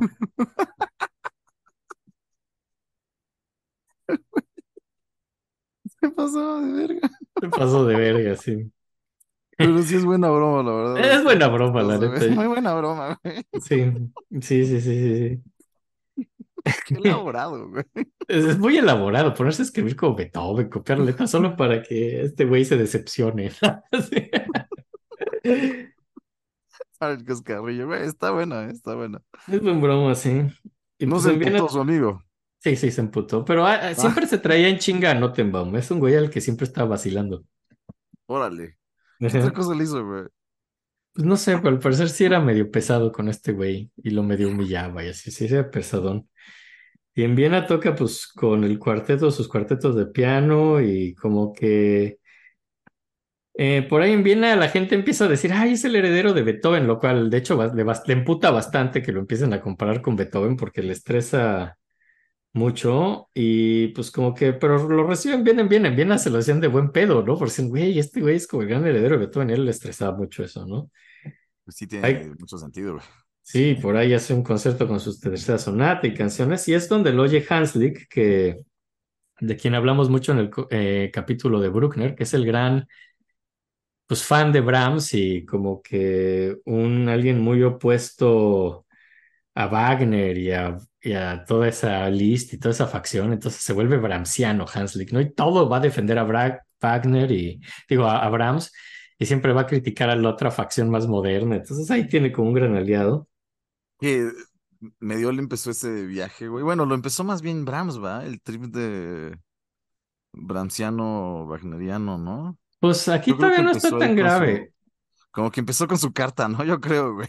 Eso ayudó, pero aquí todavía no es tan grave, o sea, y de pronto dijo esto y, y realmente no era tan malo con Wagner, o sea, sí lo medio respetaba, solo no le gustaba lo que hacía musicalmente y aquí todavía no está tan mal, se va a poner mucho peor esa pelea. Y por ejemplo, Wagner de hecho va a ese, a ese concierto, pero realmente ni lo pela, no escribe nada al respecto, ¿no? Eh, y eso que Brahms, de hecho, Brahms le ayudó a Wagner, a, iban cuando estrenaron los Die Meistersinger, y tenía mucha prisa en Leipzig para estrenarlo, bueno, no sé si fue en Leipzig, pero, pero tenía Wagner mucha prisa para estrenar esta obra. Brahms le ayudó a copiar así partes y ayudar a hacer partichelas, o sea, no se odiaban mucho realmente esta época, pero Eran cuates, un leve, güey. mm, más o menos, era, es una relación muy rara. Ok, ok. Pero, por ejemplo, él le estaba ayudando y, y- pero, por ejemplo, cuando hacen el concierto de Brahms, Wagner solo lo ignora y no dice nada y se esperaba que dijera algo, ¿no? Alguien tan, con tantas opiniones Sí, como Wagner. Y Brahms ya está siendo bastante famosillo, güey. Sí, exacto. Y pues como que después Hanslick es un fan total por siempre. Y siguen bien a varios meses, así hasta mayo de 1863, bastante feliz. Y luego va, pues va Joachim, va a ver a Joachim a Hannover y, resulta que Joachim se había casado a estas alturas con la contralto Amelie Weiss, ¿no?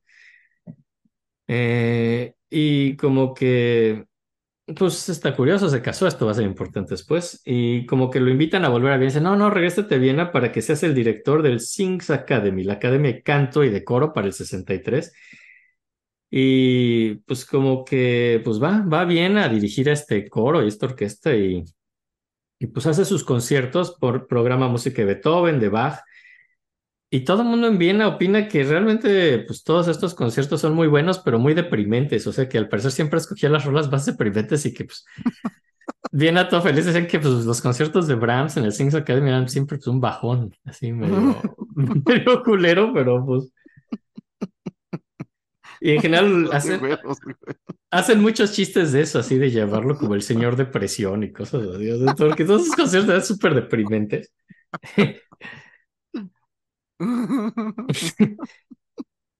Pero por ahí estren- estrena el sexteto Opus 18, ¿no? Y le va bien y, y se enamora otra vez de una cantante de su coro, Otil Hauer.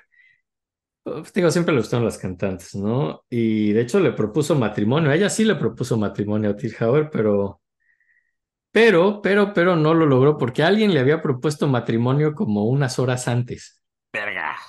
Ajá. Yo creo que fue un día muy significativo para esa mujer, ¿no? O sea, que te propongan matrimonio dos veces, dos personas diferentes en un día, no, no creo que le pase diario a todos. Güey, supongo que no, ¿eh? También lo de las horas antes, quién sabe si se lo dijo nada más para hacerlo sentir tranqui, ¿no? Así de, no, güey, es que justo acabo de decir que sí, güey. Bueno, pero es que sí se casó con alguien más luego, luego. Ajá, pues chance nada más lo mandó a volar.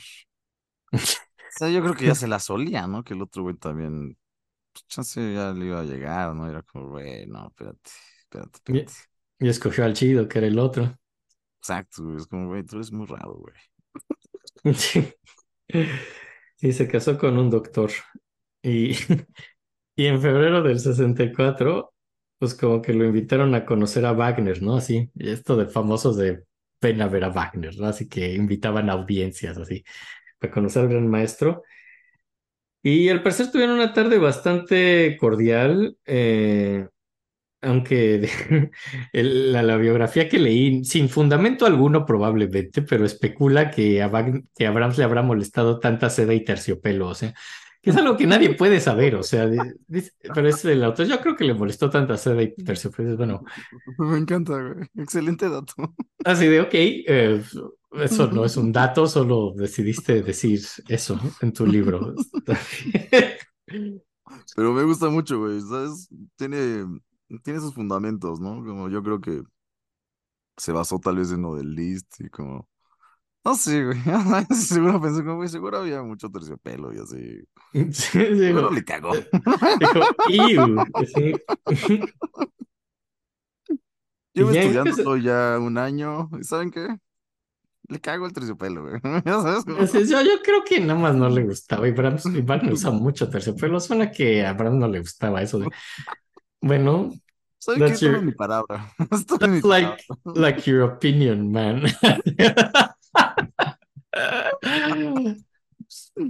Qué chido que se dio unas licencias, güey. Sí se dio licencias para decir que seguro eso no le hizo gracia, digo, sin, sin motivo alguno, pero lo dijo. Aparte me imagino así como dejo esto. No, no tiene ningún sentido. Es una opinión propia. Y dijo, bueno, chingue su bueno, madre, lo voy a escribir. Y, luego le escribí. Seguro el editor vio, dijo, ¿seguro quieres publicar esto? Y dice, sí. Güey, ¿tú no lo crees? No, no crees, honestamente, no crees que le va a molestar todo ese terciopelo. Es mucho terciopelo. Dijo, El editor como, verga, pues sí tienes razón, güey. Es como, seguro sí le molestó. sí, a mí me molestaría. Sí, sí, déjalo, déjalo. Esto de huevos, qué chido. Yo también, yo también creo que sí le molestó, güey. No sé tú. Yo estoy de acuerdo con esto. Yo estoy de acuerdo. Y pues ya luego, pues como que, pues por años Bram se supone que sí medio respeta a Wagner después de esto, pero Wagner siempre lo va a criticar mucho y lo llama en sus escritos como que es un judío que solo toca sardas, ¿no? Así húngaras. Lo cual, Lo cual es muy falso, en todo sentido, sí, porque no era judío ni tocaba sardas su violín. Pero, pero pues es Wagner tratando de ser ofensivo, ¿no? En general. eh, Pinche Wagner, güey. Está muy cagado. Está loco como que ahora. Saludos, ópera del meme. Meme de la ópera, sí. Muchos saludos, pero sí, Wagner, sí, no, no estaba Es- del todo bien. Sí. Está, está del todo mal, güey. Está del todo mal como piraña, güey. Y pues como que tras todo eso acaba pues, un periodo así, vuelve a Hamburgo, donde hay muchos problemas políticos, ¿no? Y, y hay como una guerra contra Dinamarca, del norte de Alemania, y está mal en casa, eh, como va, o sea, va a casa de sus papás, se, se llevan muy mal, a- te digo eso de que los papás se van mal, aquí ya estaba peor, la, la mamá no toleraba los ensayos del papá y el papá se la pasaba tratando de practicar su contrabajo, la mamá no lo toleraba, se acaban separando. Es que sí es horrible vivir con un músico, güey. Mm, Sí, y se pues va a mudar a otro lado este güey, ¿no? Y pues ya se separan sus papás. Y pues se va ahí a Baden-Baden, así como todo compositor, así a tomar sus baños de sal, así Wagner, y ahí es donde conoce a, a Johann Strauss II y a Turgenev, el escritor, que quiere hacer una ópera con él. Si hagamos una ópera, le dice Turgenev, dijo, sí, ¿no? Y lo cual nunca ocurre, Brahms nunca logra hacer una Ah. ópera. No, no pasa. no sabía que tenía óperas, güey. No, no tiene ninguna ópera. Hubiera estado encantador eso, güey. Lo pensó y lo fantaseó un par de veces, pero no pasa, ¿no? Y pues su mamá se muere medio sorpresivamente en 1865, una embolia, no llega a verlo Oh, y, y sí le parte el corazón, quería mucho a su mamá. Eh, y pues devastado empieza como a hacer música desde...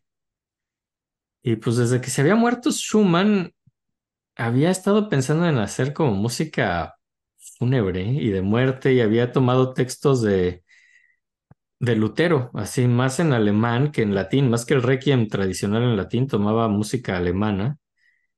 Y pues te, digo que tenía esos bosquejos de una primera sinfonía que no acaba de hacer y más bien lo toma y agrega cinco movimientos más y hace el requiem. Hace como... Sí, y él no es un hombre religioso, pero le gusta mucho la ética bíblica y religiosa. Sin embargo, no es muy creyente. Pues es que a quién no le gusta el requiem, ¿no? Los requiem El- son padrísimos, güey. Sí, ahora su requiem es raro porque no tiene un requiem con el texto del requiem la- eh, en latín, o sea, hace un requiem alemán y por eso se llama el requiem alemán y de hecho es más como de un texto de amor a la vida que de miedo a la muerte y le toma un año y creo que es la siguiente rola que tenemos que poner porque el requiem de Brahms es una pinche maravilla. A huevo. Y vamos a poner, de hecho, justo el momento que venía de la sinfonía, aunque es un poco largo. Ese es el problema de este capítulo, hay cosas largas, pero es un, pero lo vale, es un Todas gran, rolas. sí, pero es una gran rola. Ahí va. Mm. Es profundísima, ¿no? Es de mis rolas favoritas, en general de toda la música. Órale. Pues sí, es un rolón. El Requiem de Brahms, sí. En especial este movimiento. Increíblemente profundo, güey. Es muy profundo, es muy emotivo, es... De las mejores piezas que hay, yo creo. Eso es algo fuera de serie. Brahms es, es increíble, güey. Yo también lo amo. Sí, y esto pues es para su mamá, básicamente, que, que murió, pero es algo que venía concibiendo desde que murió Schumann, ¿no? Sí, claro. Ah, Y como Y que no es tan triste, ¿no? no, sí, o sea, toda la pieza entera es... O sea, es triste, pero no lo siento como. Bueno, él lo que dice es que es como más una cosa de amor a la vida que de destrucción de la muerte, o sea, es como más, se supone que algo positivo que, que algo negativo, pero, híjole, yo sí lo oigo muy pesado, es Pues muy es pesado, denso. ¿no? Es esa, ese, ese continuo rítmico es Sí. esa constante, ¿no? Es como, puta, la pesadez ahí viene, pero como que la armonía no se hace tan dramática, o no sé, no se hace como No, yo sí lo oigo súper, súper, súper dramático. ¿Sí? Se hace más Mucho. triste el de Mozart, ¿sabes? Mm, sí, bueno, yo más los oigo dramático, obviamente, ¿no?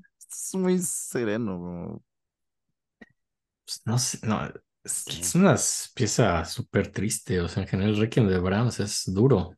Es- hace muy yo soy muy fan. Digo, y este es solo un, un movimiento, ¿no? También. ¿Cuál movimiento fue, por cierto? Este es el segundo. ¿Y cómo se llama? Ay, se llama Den alles Flächen. Ay, ah, Den alles Flächen es, ist wie Gras. Que no sé qué signifique. Pero te digo que es un, por eso se llama el Requiem alemán, porque son textos de Lutero y en alemán no, no es el Requiem en latín normal, ¿no? Y pues bueno, después de esto, eh, mientras acaba este, te digo que les toma un año escribir todo este Requiem, hace otras piezas, hay unas bastante buenas, hace por aquí el, el trío de corno, Maravilloso. muy buena rola, eh, que tiene que ver así con un amanecer en el bosque, es en lo que se inspira para hacer eso, en sus paseos del bosque, hace unas primera sonata para cello, que es muy rara porque es como un intento de mezclar su estilo, pues en esta onda medio clásica, pero más romántica, o sea, con romanticismo muy clásico, con bajo, se trata de juntarlo con ideas bachianas, porque siempre fue muy fan de Bach. Órale. Ajá, y pues por dinero se va de gira. Finalmente, el concierto de piano, que pues, como vimos no le fue tan bien, en especial en Leipzig, le va bastante bien. Pasa tiempo en Suiza, compone su primer cuarteto que no destruye. Se hizo cuartetos antes, pero siempre los destruía por lo mismo de que le da miedo que lo comparan con Beethoven. Este es el como el que primero que hace, pero no lo publica por siete años. O sea, sí lo compone, pero le da miedo publicarlo por las comparaciones con Beethoven. Eh, visita a Clara, visita, se ve con Joachim y. Los cuartetos también son de huevos, por cierto. Sí, sí, sí, sí, sí, sí, sí, sí. Y pues como que está eh, desempleado porque estamos hablando de la época donde se logra la unificación alemana, que es algo que a él de hecho le encanta porque es muy patriota alemán y Bismarck acaba con la corte de Hannover, que es donde luego le daban trabajo a Joachim, por eso Joachim estaba desempleado porque porque se hizo la unificación alemana y ya no había una corte de Hannover como tal. Verga. Y, ajá, y pues bueno, Y se va de gira. quemado, güey, por culpa de este güey. Sí. Entonces ya se va de gira con Joachim, van a Viena, van a Budapest, ganan bastante buen dinero. Y a fines del 67 hace finalmente la el estreno del Requiem, ¿no? Que solo, eh, solo hacen los primeros tres movimientos y que está bastante mal ensayada y ejecutada y por eso no está muy bien recibida. Y pues eso lo hacen en Viena y pues después de oír el Requiem, así siguen en Brahms, siguen en Viena con Brahms con su reputación de ser alguien que solo reparte tristezas, ¿no? Así después de... Siguen siendo con un güey de puro bajón y depresión, ¿no? Así de después de sus rolas tristes de Beethoven, dicen, no, no, no, pero yo tengo una mía. Dicen, a ver, es un Es un Requiem. requiem. Entonces, pues sigue deprimiendo a todo Viena. Hijo de puta. Y hay que recordar la época de Strauss y los valses, o sea, entonces Viena pues quería ver su valsecito y bailar, ¿no? No quería no deprimirse, ¿no? Y pues Brahms solo los deprimía. Eh, sí, y, y pues como que hay, algo que le frustra mucho toda su vida, que es que siempre en Hamburgo, él quería, pues era su casa, él nació ahí, quería el ser que lo pusieran como director de la Filarmónica de Hamburgo y no pasa, o sea, y otra vez en este año, por segunda vez, se muere el director y ponen a alguien que no es él, lo cual le frustra mucho. Y es cuando pues, se junta con Niels Gade y, y Nielsen, así los compositores daneses, y los ofende, ¿no? O sea, porque, porque es eso, te un incapaz social y hacen como un, un visit- un una visita al Museo Thorvaldsen que en, en Dinamarca y él dice, oh, es un gran museo, es una pena que, que no esté en Berlín. Sí. Entonces, ofende a Dinamarca y se ofende tanto que era una gira que hacía por Dinamarca con Joachim, pero la gente se enojó tanto con Brahms que tuvo que regresarse y ya no pudo seguir su gira, ¿no? Se mama, güey. Mm, pues sí, sí, siempre fue muy in- insensible con sus comentarios, ¿no? Y pues como que se le olvida tras el estreno del Requiem en Bremen, porque ahí sí es un enorme éxito, ya lo estrenan entero en, Re- en Bremen y pues ya se le olvida pues, que lo echan de la gira y está muy contento. Y en el 68 viaja más, pero eh, ya decide instalarse en Viena. Digo, dice, bueno, ya, después de viajar tanto, Hannover, Leipzig, eso dice, bueno, finalmente decide establecerse, lo va a hacer en Viena. Y hace por ahí unas piezas que se llaman Liebeslieder, que son como canciones de amor, son Lieder, así, canciones de amor, pero las hacen tiempo de vals vienesos. Es como su especie de ex- extraño de ahora vivo en Viena y ahora voy a hacer valses vieneses, pero con lead. Lo cual es raro, pero funciona muy bien y a la gente le gusta mucho, ¿no? Y pues, Y supongo que a los vieneses les gustó más que todo lo otro, ¿no? claro, así sí, pues no era deprimente. Eran canciones de amor así en balsecito, esto está bonito. Y pasa el verano con Clara otra vez, porque pues, pasa mucho tiempo con Clara, pero aquí pasa algo muy raro y es que se enamora de, de la hija, de una de las hijas de Clara, Verga. sí, de Julie. eh, lo cual a mí me parece bastante incómodo en esta parte, lo veía como, eh, pues como que ella, Julie lo veía como el tío Brahms, ¿no? O sea, él lo cuidó de niña. hasta O medio sea, papá, ¿no? Pues la, la cuidó un buen rato, güey. Ajá, y pues como que está, o sea, pero se enamora perdidamente de Julie, porque además al parecer va creciendo y se va pareciendo mucho a Clara. Entonces, no, me parece sumamente perturbada toda esta parte. Lo es. Sí, Sí, pobre güey. sí, no estoy mal yo, ¿verdad? Sí es No, perturbado no, no, esto. es muy ¿Estoy perturbador. bien? Sí, esto es muy desviado. Totalmente, güey. Ok, Pinche qué bueno, loco. qué bueno saber que no estoy mal. Eh, y de hecho, ella está comprometida, ¿no? Y Brahms, cuando se entera que Julie está comprometida con otro hombre, se porta sumamente grosero con, pues, con Julie, con Clara, con todos, y de hecho lo invitan a la boda. Pues, pues sí, porque era como el papá de esta mujer, o sea, claro que lo Sí. iban a invitar. Y entonces les escribe un lead así de regalo de bodas, y es un lead así que es muy amargado, que se trata como de un viajero solo y rechazado en el invierno, ¿no? Güey, ¿qué le pasa, güey? Ok, ese es Opus 53 es de, mira, toma mi regalo de boda, estoy triste porque no me amas y te vas a casar con ese otro güey de, Ok, papá. ok, papá, y yo me imagino al pobre güey así de, oye, ¿y a mí qué me vas a dar? O sea, esto no creo- También es mi boda. Sí se mamó, güey. Está muy Sí. Woody Allen este pedo, güey.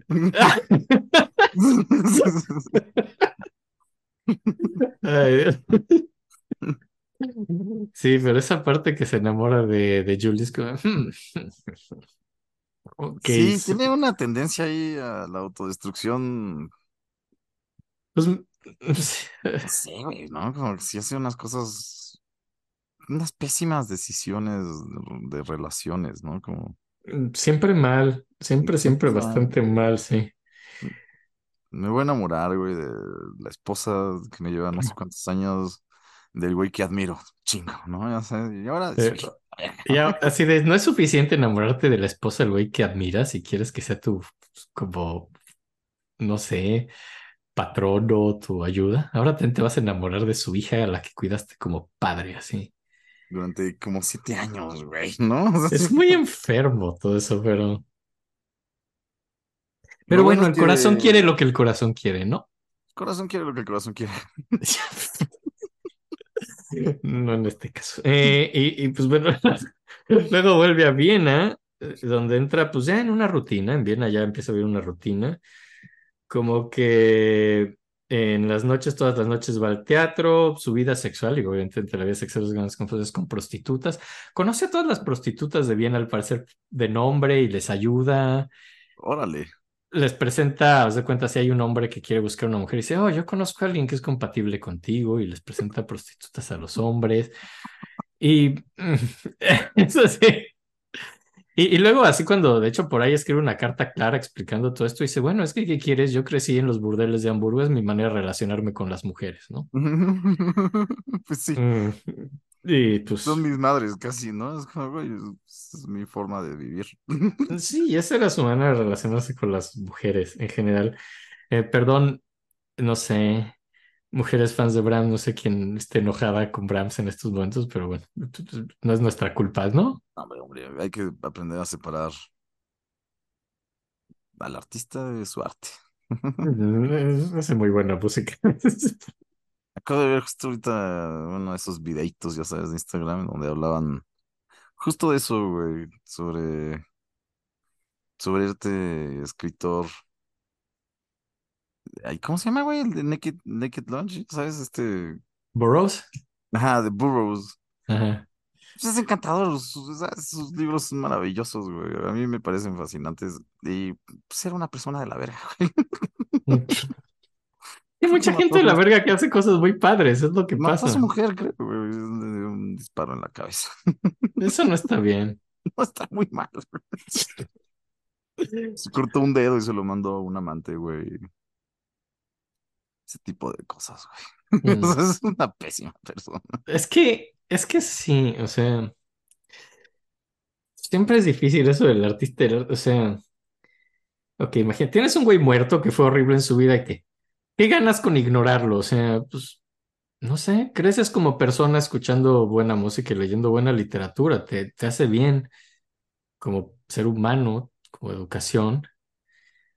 No sé, no sé, eh, ya, ya una cosa que estén vivos y les decís, no, ya, ya no sé, pero si alguien está muerto, ¿qué, qué, qué ganas con cancelarlo y eso? O sea, pierdes tú Ah. como ser humano. Pierdes, pierdes, güey. Sí, entonces, pero bueno, Que lo de las prostitutas yo no lo veo nada mal, ¿no? Como, pues era su forma de relacionarse, güey. Como, eh, sí, o sea, bueno, su- no estaba bien visto en esa época. No sé si en esta época todavía podría verse creo que bien. tampoco está del todo bien visto en esta época, pero no, no, pues, no creo que el problema, no creo que el problema sea que fuera con prostitutas, creo que el problema es que esa fuera la manera en que veía su relación con las mujeres. Creo que el problema más bien es que se enamoró de su hija. Creo que el problema es que se enamoró del eje de Clara, sí, eso tampoco está bien. Sí, Pero pero todo lo demás a mí se me hace bien, güey. como- sí, eso sí. Y, y, pues eso hace en Viena, o sea, anda con prostitutas, va al teatro, da trabajo de lo que encuentra, da clases, sigue pensando en hacer una ópera, lo cual nunca hace. Y en el 71, pues acabó la guerra franco-prusiana finalmente y acabó la unificación alemana. Eh, Brahms es muy patriota, patriota, hace el Triumfenlied, así la canción de triunfo, y en esta época eh, pues da bastantes clases y hay una alumna que se llama Florence que lo describe y quería leer esa descripción. Ahí les va. La mayor gran la característica más impresionante de Brahms era su enorme cabeza, con esa magnífica frente intelectual. Pero sus ojos azules también eran muy notables, porque de esa expresión de concentración mental intensa. Eso se acentuaba con un constante hábito que tenía de moverse y de mover su labio superior, de mover su labio inferior sobre el superior y mantenerlo comprimido ahí, Re- recordándole a uno que la boca se parecía a los retratos de Beethoven. Su nariz estaba finamente formada, los pies y las manos eran pequeños y los dedos no tenían acoginamiento. Órale. Qué chistoso está eso, güey. Sí, No sé, a ti, a mí me sonó la descripción de un águila, güey.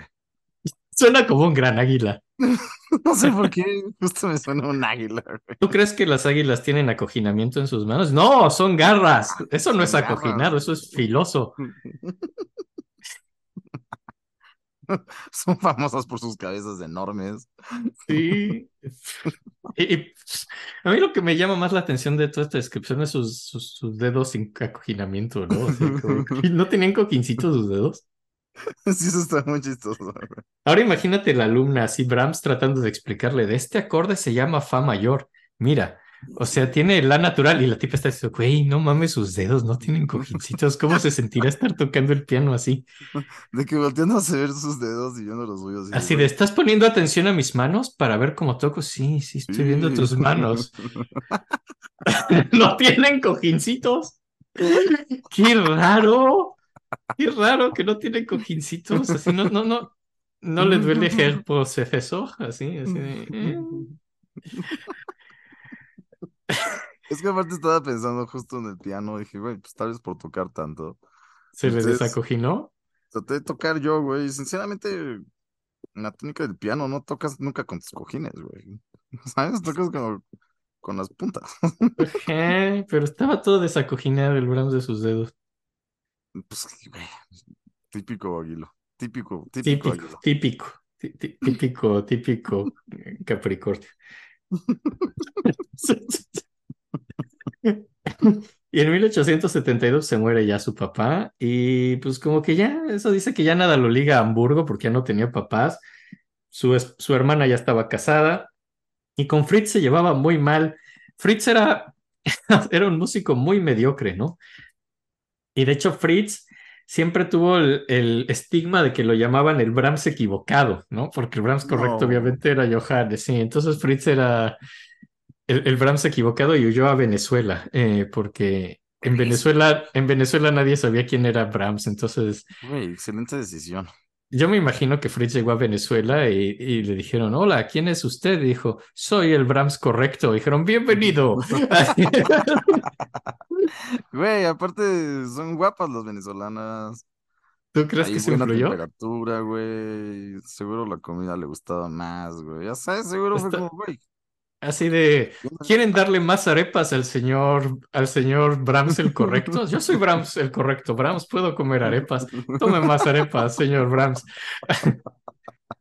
Y en la mente pensaba de, jaja, nadie aquí sabe que soy el Brahms equivocado.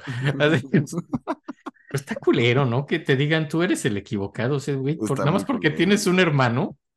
Aparte, no sé tú, pero yo creo que la mediocridad está bastante desvalorada, güey. O sea, yo creo que debemos empezar ¿Vas a hacer, vas a hacer mediocridad. una, una apología a la mediocridad en este momento? Güey, yo creo que es de las cosas más sí vas a bonitas que uno puede tener, güey. Es una excelente forma de vivir, güey. Claro, güey, puedes vivir apasionadamente, sintiéndote mal, güey, teniendo problemas de ansiedad, güey, por tratar de ser el mejor, güey, no sé, güey.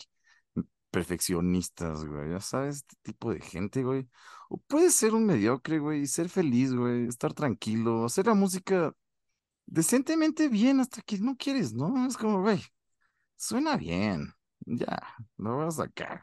O sea, no No necesito es la obra de un genio, pero, pero no es una feo. no suena a mi hermano, pero güey, suena bien. O sea, es como, lo voy a sacar, güey, está bien, lo voy a publicar, chingue su madre. Es así como que vas a un concierto que dicen, güey, vamos a ver a Brahms y llegas todo entusiasmado y dicen, sí, un concierto de Fritz Brahms y dices, ah. Ay, yo creo que por alguna razón la sociedad está marcada con el mundo de los éxitos, güey, cuando debería de ser más bien los mediocres, güey. Generalmente son los Sí. maestros, ¿no? ¿sabes? Son como los ves tranquilos, que tú ves y dices, este señor se ve que está feliz, güey. Vivió muchos años tranquilo, güey, rodeado de las cosas que le gustan, güey. Arepas y venezolanas.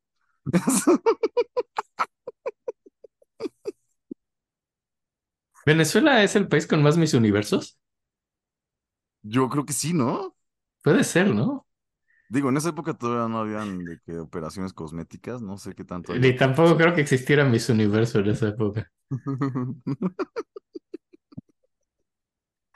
Pero sí, yo creo Sí, que oh. Yo creo que, ¿sabes qué? Él es el Brahms correcto.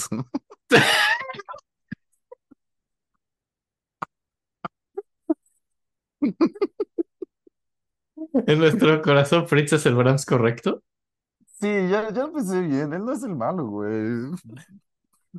Johannes es el malo, güey. Ese No mames, ¿qué pedo con lo, con lo del list? Yo sigo impresionado, güey. O sea, Y con, y con lo de la ¿no te hija de Clara.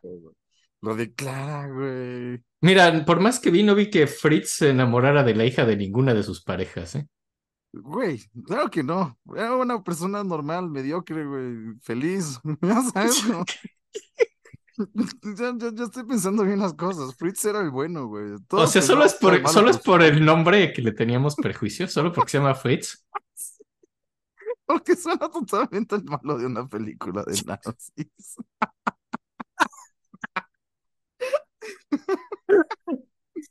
Seguramente este güey ni siquiera le importaba la nacionalidad, ya sabes, era como, güey, todos Así somos, de- todos somos humanos. Señor Fritz, ¿usted cree en la superioridad aria alemana?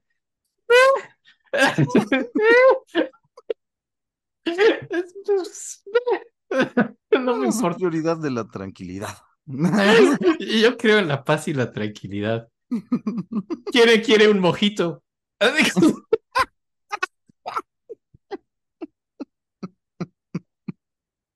Exacto, güey. Medio mal rasurado. Chance no se bañó ese día, güey. Pero puta madre, tenemos muchas más cosas que aprender de él.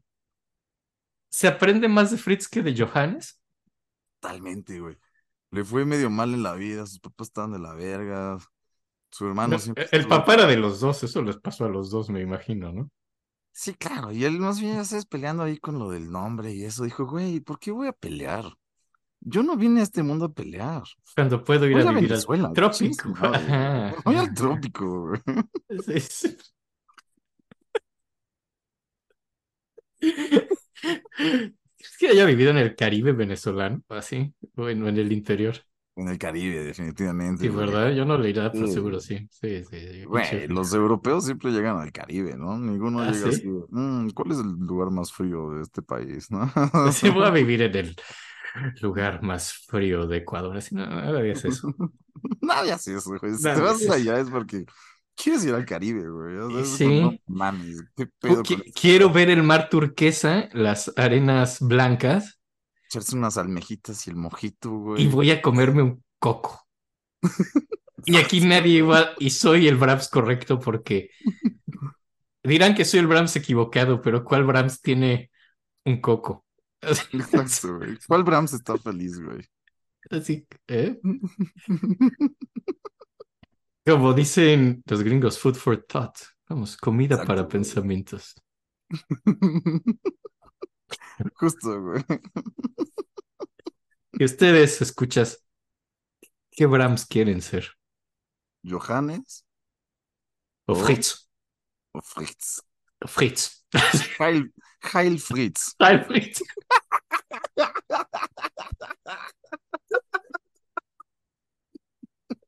Solo porque tiene un nombre bien nazi, pero...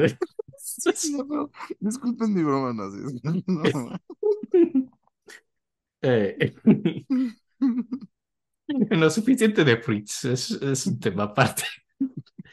1872 en Viena, a Brahms, o sea, Johannes, más directo de la, obviamente, de la sociedad filarmónica.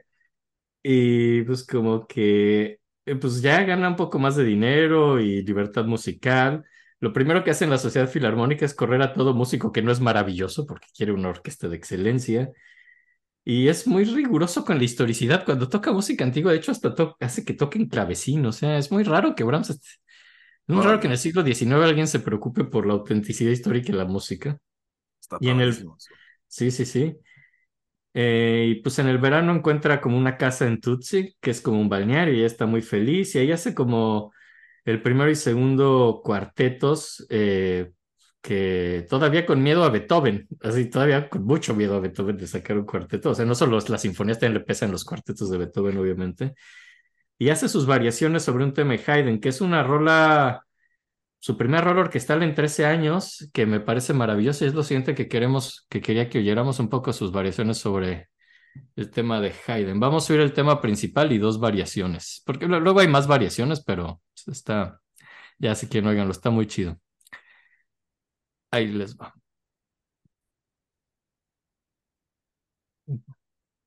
Lindísimo. Y, pues, sí, pues ya así como esta hay muchas más variaciones. Es una de las piezas que más me gustan de Brahms, de hecho sus variaciones sobre Haydn. Son muy accurate, ¿no? Muy, muy, muy.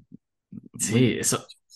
Eh, nunca pierde el, eh, como el- la esencia de lo que está haciendo, pero son interesantes y una bonita orquestación. A mí me encantan. Sí, a mí también me encantan. Y sí, como. Está cagado cómo sigue siendo Brahms, pero se escucha Haydn, ¿sabes? O sea, como que no tiene estas cosas raras que hace él. Pero sigue siendo él, ¿no? Como. Yo sí le noto su carácter, o sea, sobre lo de Haydn y todo, que creo que ese es el chiste de una variación, tener como el carácter original, pero ponerle algo tuyo. Creo que lo Sí. logra muy bien, muy, muy lo bien. logra muy bien. Esos bajos son. Luego me critican por mi, mis comentarios sobre Reger, por ejemplo. O sea, Reger tiene sus famosas variaciones sobre Mozart. Eh, que- sobre Reger. Tengo muchos comentarios sobre Reger. Pero en esta ocasión viene el caso, o sea, porque Reger tiene sus variaciones sobre Mozart, que básicamente muchos dirían que es la obra maestra de Reger.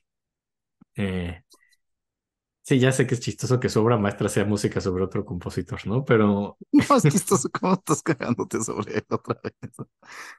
a ver, solo voy a que que creo que son muy superiores las variaciones de Brahms sobre Haydn que las de Reger sobre Mozart. O sea, Brahms ¿Por qué no te gustan los de? Cuéntanos. ¿Por qué no me gusta? Porque, que- porque descaga todo el espíritu de las de Mozart. O sea, dice, mira una rola de Mozart que no va a tener nada que ver con Mozart, solo se trata de mí haciendo música que no tiene sentido.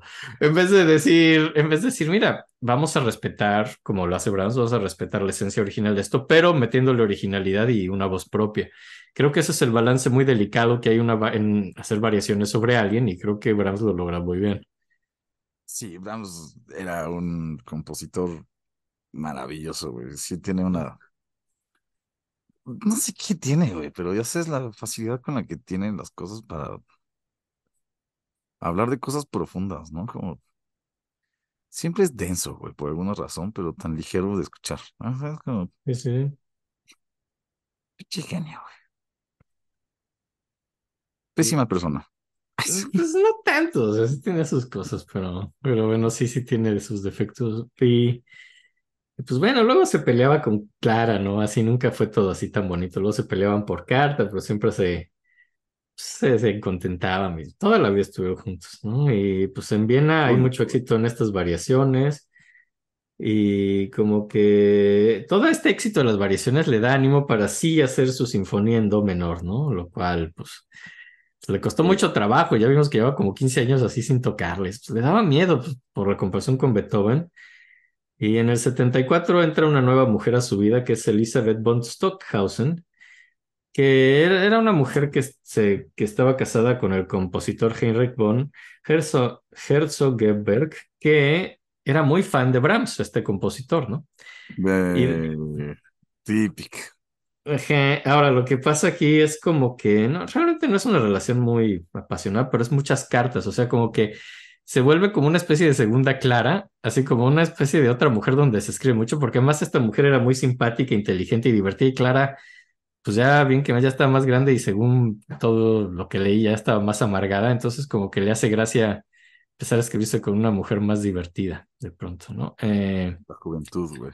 la juventud. Y, pero, por ejemplo, un tema que no le gustaba hablar para nada era la música, pues, del esposo de ella, ¿no? De este güey que era su fan, porque, pues, le cagaba la música a ese güey. Decía que sonaba como un Brahms de segunda, ¿no? O sea, porque trataba de copiar su estilo y lo hacía muy mal, ¿no? Entonces, como que era como un tema tabú en las cartas con esta mujer. Pero el punto es que ella se vuelve como otra persona que es otra fuente muy importante para conocer la vida de Brahms, porque también hay muchísimas cartas con Elizabeth, o sea, sin, algunas cosas se las escribe a Clara, otras a Elizabeth, y Era muy social, ¿verdad? A pesar de pues ser mm, como muy inepto socialmente, pero sí tenía pues, sus, sus- sus amigos, o sea, y sí- pero el problema es que siempre se andaba peleando con ellos porque siempre decía algo estúpido, hacía algo incorrecto y siempre se ofendían, o sea, era muy bueno ofender a la gente, pero luego siempre se contentaban con casi todos, ¿no? Es, ese es como su patrón social. Y Entiendo. Sí, y pues como que luego ya tiene su tercera temporada en la Sociedad Filarmónica, que es la última, no le gusta, porque ahí estaba contento Miena, pero no le gusta toda la parte administrativa. Y pues como que ya tiene más dinero de todas sus regalías, porque pues era un compositor exitoso y le publicaban su música, y entonces ya puede renunciar a la Sociedad Filarmónica. Y en sus 40 tardíos, pues como que ya se relaja, ya es como más un señor, es un compositor respetado. Es cuando siempre le gustó comer, pero esta época más, eh, desarrolla un gran gusto, gusto por la comida y come mucho. Entonces ya pasa su tiempo comiendo y luego yendo al teatro, compone en las mañanas, pero ya el resto del día, pues, nada más se la anda pasando bien. Eh, le gusta eh, co- eh, coleccionar libros viejos y pues, cena mucho, mucho, come mucho este cabrón, ¿no? Y, y pues también lo siguen comparando mucho con Beethoven, dicen que no solo por la música, sino porque ambos eran solteros, eh, eh, medio enojones, chaparros, mal vestidos, o sea, pues, o sea, es- es- no, no solo te pareces a Beethoven en la música, lo cual no le gusta, sino que además también eres fachoso y feo, ¿no? Grosero, güey, ¿no? y grosero, ¿no? Y pues ya sigue trabajando en la primera sinfonía, pero mientras hace un tercer cuarteto y un quinteto para piano y en do, que, pues, que es como el primero que empezó por el último que acabó de sus quintetos. Eh, y viaja por ahí al mar, donde trabaja en la primera sinfonía, te digo, sigue haciendo esto. Eh, y finalmente en el 76 lo logra y se programa la primera sinfonía, le da miedo. Le da miedo que se estrene en Viena o en un lugar importante, así por la comparación con Beethoven, y la estrena en Karlsruhe, así se va a un pueblo más pequeño para que nadie se dé cuenta a lo mejor. En serio tenía un gran problema con Beethoven. Y, y luego de Viena, donde se notan sus... Y ya, pero pues, sale bien y ya luego lo lleva a Viena, donde lo notan las similitudes con Beethoven. Y pues pasa lo que no quiere, y a la primera de Brahms, hasta la fecha, muchos dicen que es la décima de Beethoven, ¿no? Así es como pues, llamar esa Lo sinfonía. cual que es un gran halago, güey. lo cual es un gran halago, pero a él le molesta. Él quería pues, hacer la primera de Brahms, no la décima de Beethoven. Y pues como que... y, pues ya, o sea, y, y le va muy bien a esta sinfonía en lugares como más... En esta pelea música moderna, música vieja, le va más, mejor, le va mejor en lugares más viejos, o sea, como en Leipzig, que era ya a estas alturas más mendelssohniano. Eh, no, como en... Eh, pero por ejemplo en Múnich, que era más wagneriano, le va súper mal.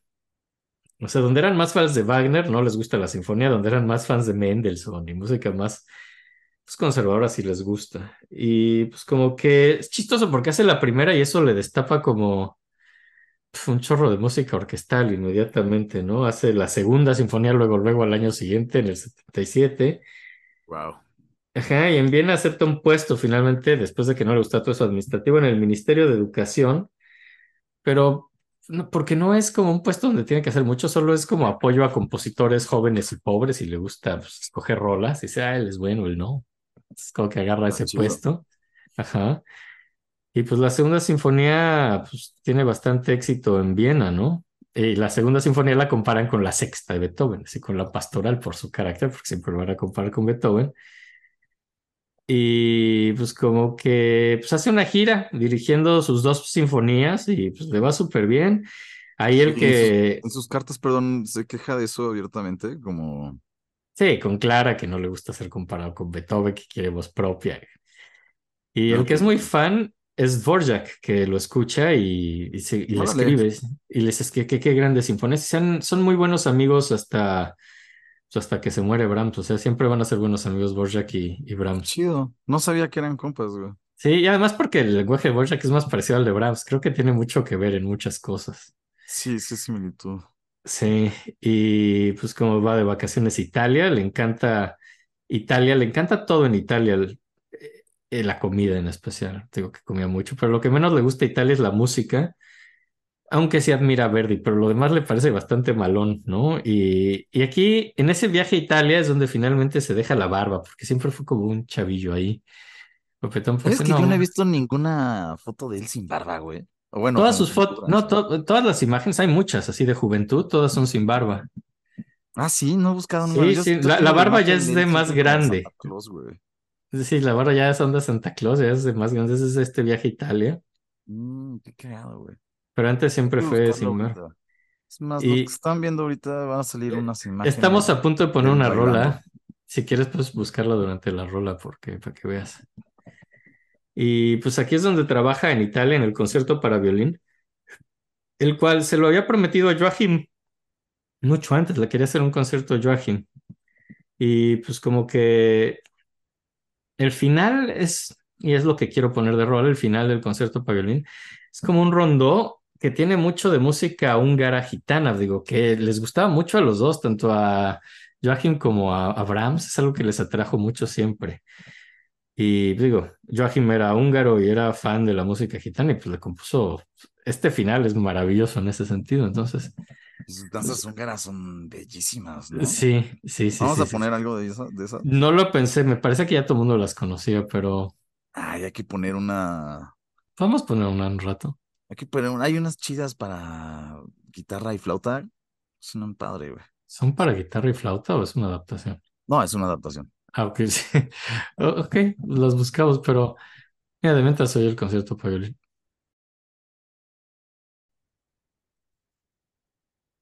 ¿Qué Bueno, piensas? ¿Qué te parece? ¿Qué te parece? a mí me encanta. Conciertazo, ¿no? Yo creo que sí, de los mejores. Los mejores, güey. Qué, qué, qué, qué, qué bien componía ese güey. Sí, definitivamente. Increíblemente idiomático, güey. Súper vistoso. ¿Sabes? Como. Digo, y además se llevaba muy bien con Joachim, ¿no? Entonces, bueno, todavía. Sí. Eh, y está Ah, bien después ya no, verga, Spoiler alert. Pero era como su gran amigo, entonces estuvo bien que le hiciera esta rola. Y aparte es muy, o sea, es clasicismo.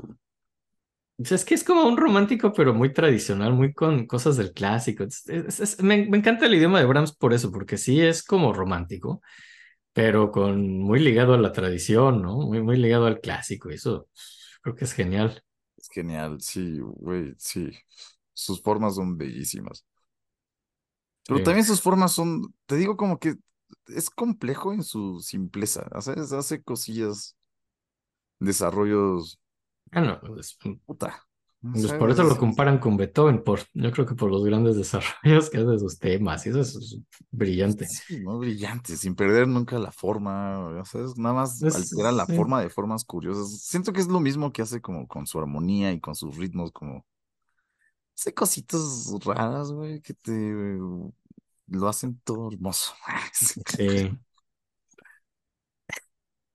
Y, y pues ya llega a Viena y como que no, hay gente que no lo reconoce tanto en Viena porque llegó Barbón, ¿no? Así de Italia, digo, no, no lo reconoce Barbón y, y pues como que hay gente que pues sí, luego se le trata, se trata de hacer pasar por alguien más, eh, porque de pronto, digo, ya fuera del chiste de hacer eso, también le molestaban mucho los cazautógrafos porque se va volviendo famoso y le molesta el público, o sea, le molesta tener fans, o sea, siempre como que trata de evitarlos.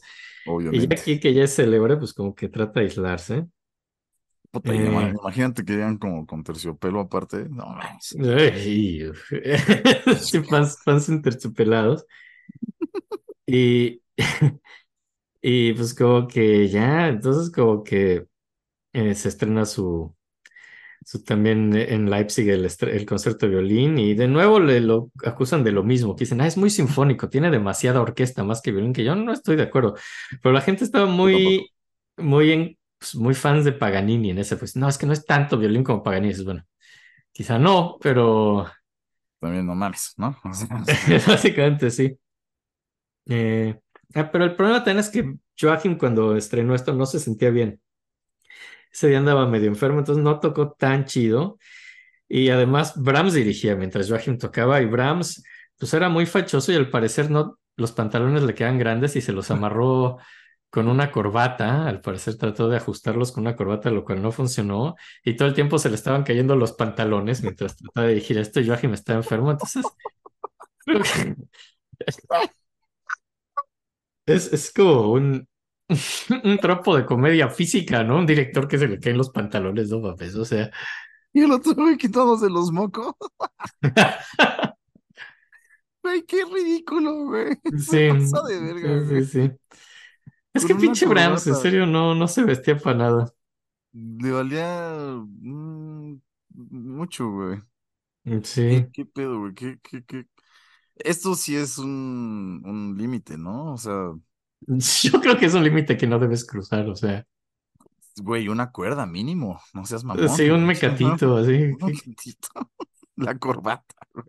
la corbata, pinche güey. Seguro se la quitó a alguno de los músicos, porque obviamente sí, güey, no creo que tuviera una No corbata. creo que tuviera, que fuera dueño de ninguna que corbata, fuera dueño de ese tipo de, de cosas, ¿no? Además, digo, me puse a pensar, leí lo de la corbata y dije, ¿a poco una corbata te da la vuelta así? Sí, sí. Además era gordito, ¿no? O sea, no es como que fuera bien flaco. Y dice, ¿a poco sí da toda la vuelta? Ah, Y me sí son largas las corbatas, ¿no? ¿Tanto? Sí, son grandes, güey. Bueno, yo me No puesto son grandes. tres veces y y son grandes, güey. Bueno, o sea, yo prefiero más bien el corbatín, la verdad, güey, pero Yo me imaginé, y dije, es que cómo puede ser, o sea, si está muy grande y él está gordito, me imaginé que si era más corta, a lo mejor solo se agarró como de uno de los cositas del pantalón a otro y solo juntó como dos partes. Es como lo que yo me imaginé así. sí es muy, es muy viable, güey. Sí, es como el lo vato ni que... siquiera se tomó el trabajo de hacerlo bien, güey. ¿Sabes? Se No, claro que no. cayendo, güey. Ajá. Nah, qué cinismo, güey. Y pues bueno, fue bastante mal, bastante mal estreno del, de. Y pues, tras años de, de no tocar juntos, eh, se, se van así como a una gira. Brahms y Joachim van a una gira en Polonia bastante exitosa y pues, van a tributo a Schumann en 1880.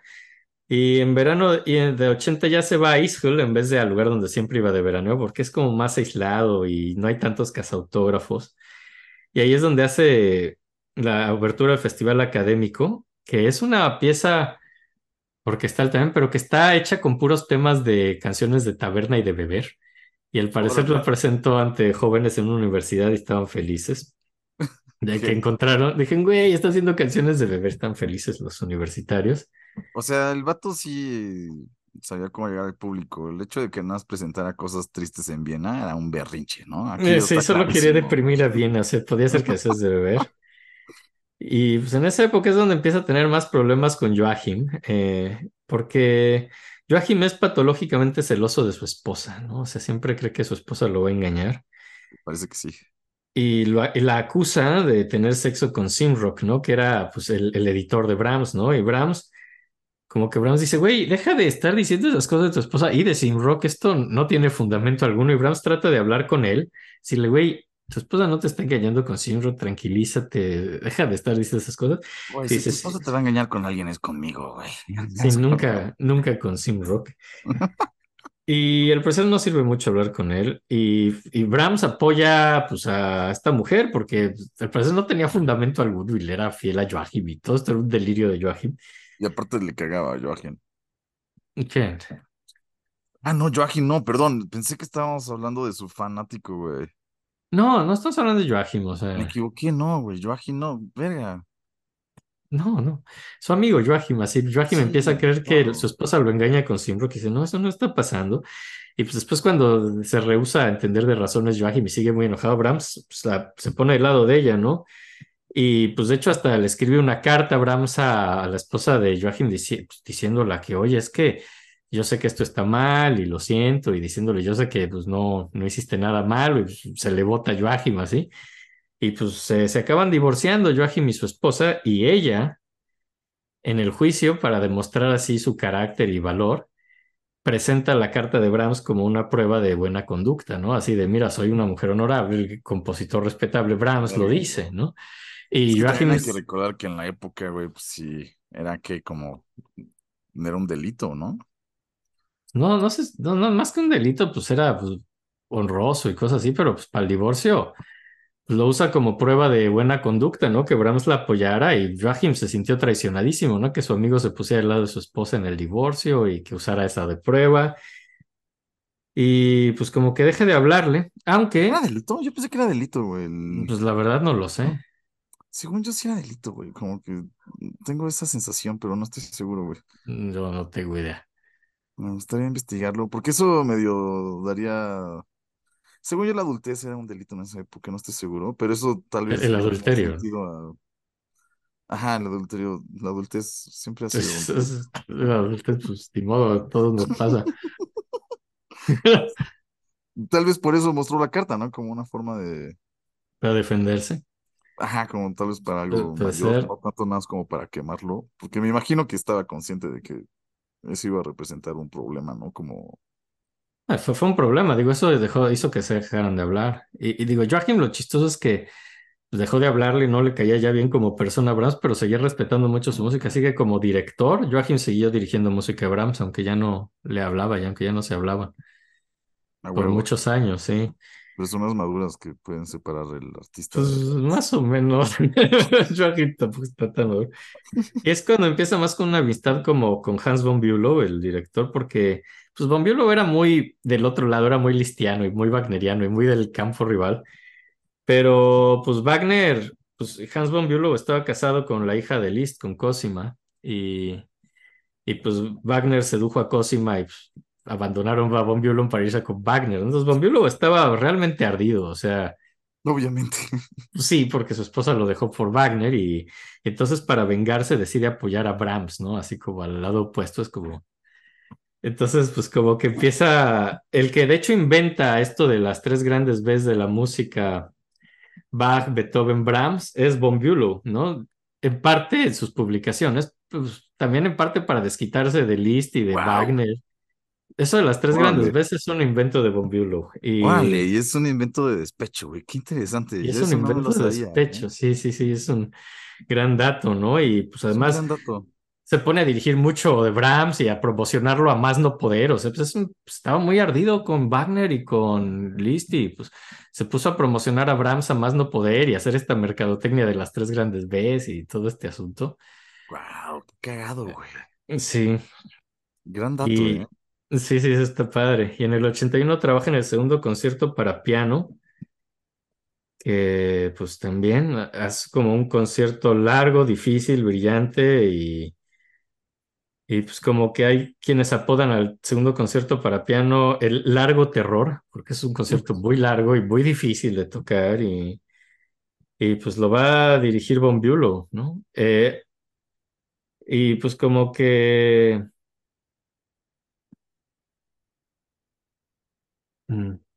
Pues como que la primera vez que lo va a presentar, se- primera vez se viste elegante y le hacen una cena de honor con sus platos favoritos. Eh, y pues está en esto que Bülow lo presenta y se van a ir de gira. Y por ejemplo, pero el problema es que cuando llegan a Budapest, llega Brahms antes que Bülow y ya tiene ganas de estrenarlo y no estaba Bülow todavía.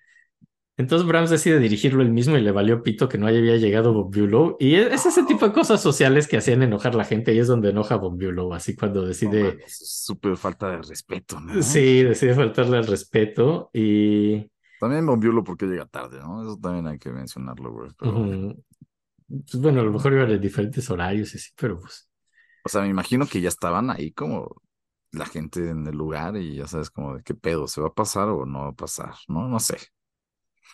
ya toca la güey, así bueno.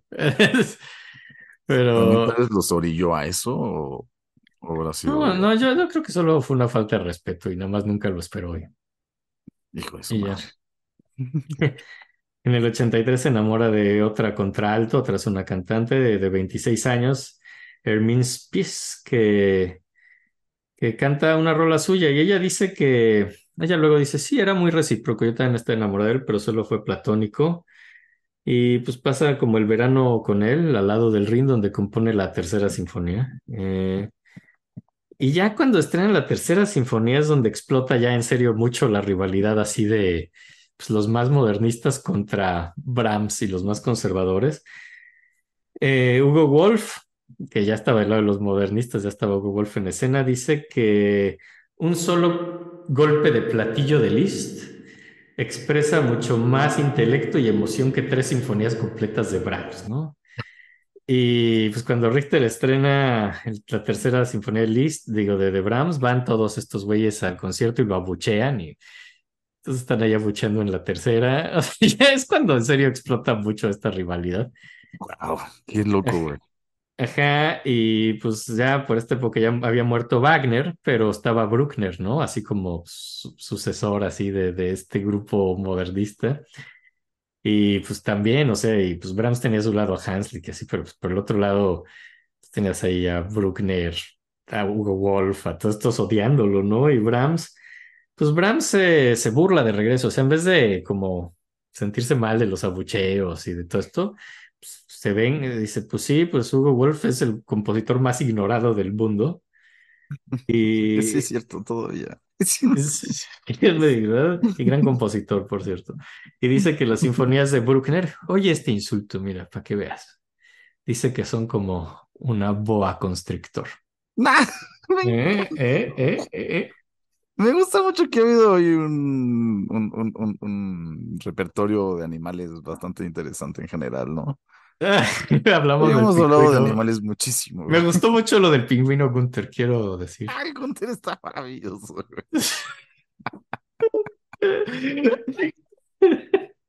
En algún momento tenemos que hacer un programa sobre él.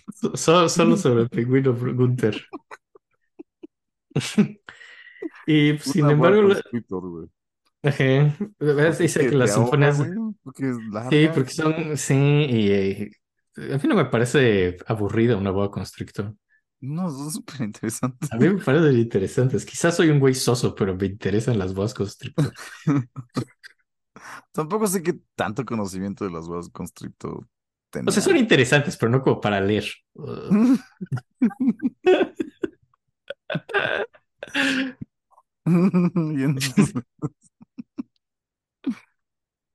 Y Y pues ya, la tercera es muy exitosa, sin embargo, a pesar de sus abucheos, todos lados donde la tocan le va muy bien. Y, y en el 85, pues va al norte de Alemania, donde termina su cuarta sinfonía y es la que quería que pusiéramos como rola final. Definitivamente me parece pues, una rola brillante. Eh, y pues es, el- el- ¿No el- querías quería, poner otra? estaba pensando poner el segundo concierto ahorita y ahorita lo pasé de largo, o sea, sí lo tengo porque, pero dije, puta, está bien largo. Sí, no, no sabía si animarme. Sí, es largo. Sí. Ah, pues está chido la cuarta, güey. Es más importante, ¿no? Pues las, no, también el segundo concierto es muy importante, los dos son muy importantes. Es, es que Brahms tiene muchas rolas muy importantes y muchas son muy largas. Fue muy difícil escoger la música para este capítulo por lo mismo. Sí, me imaginé, ¿eh? De hecho, planeé hablar del segundo concierto ahorita que lo mencionamos, ponerlo. Y dije, puta, es que acabamos de ver el de violín y fue muy largo. Y dije, la... entonces por eso no dije nada. Mm, Y quería dejar la cuarta para el final. Yo opto por la cuarta. Creo que Va. está, está lindo, ¿no? Acabar con la cuarta. Sí, porque por eso también no he puesto nada de otras, sus otras sinfonías, porque pensaba acabar con la cuarta. Sí, está chido. Y pues de hecho el final es muy interesante porque es una chacona. Así que pues hacer una chacona en el romanticismo tiene onda, ¿no?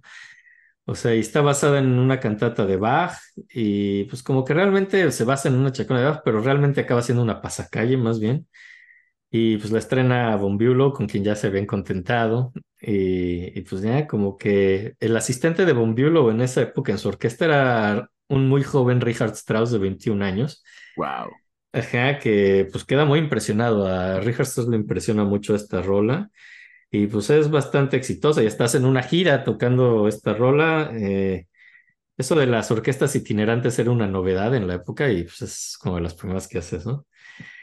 Y pues como que mm, eh, Wolf a esta sinfonía la llama la cúspide del arte de componer sin ideas, ¿no?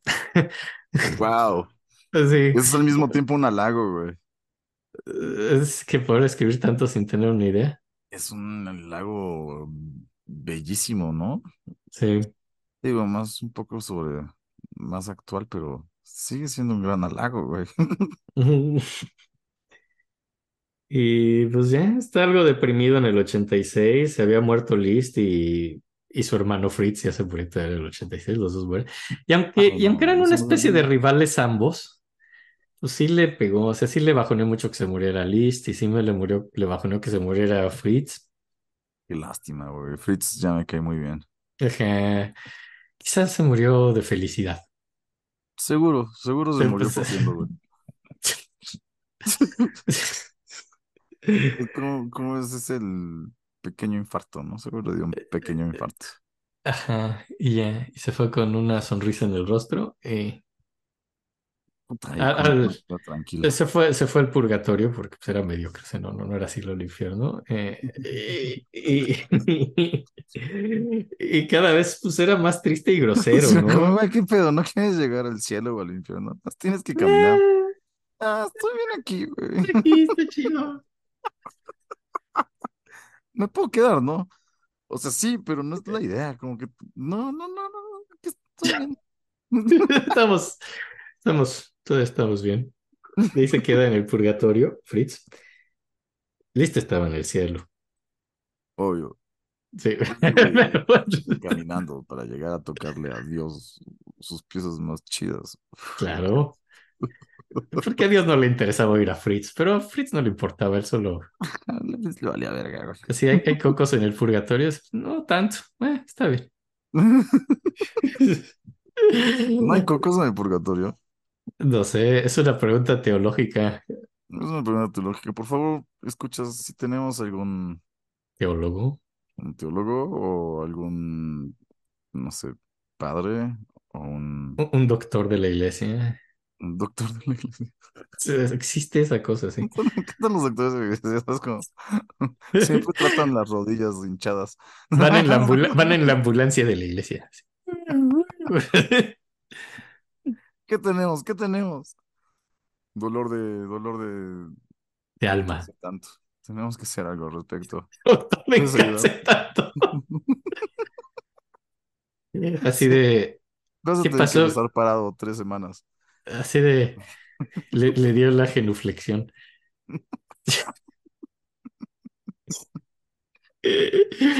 Pero, pues, pues, ya, sí, no, no sé si haya cocos en el purgatorio, eso es, eso es ¿Qué debe de como... haber, no? Digo, estás esperando ahí a ver qué pedo, seguramente. Mira, te- este es uno de a esos datos que absolutamente nadie puede desmentir. Nosotros podemos decir lo que queramos.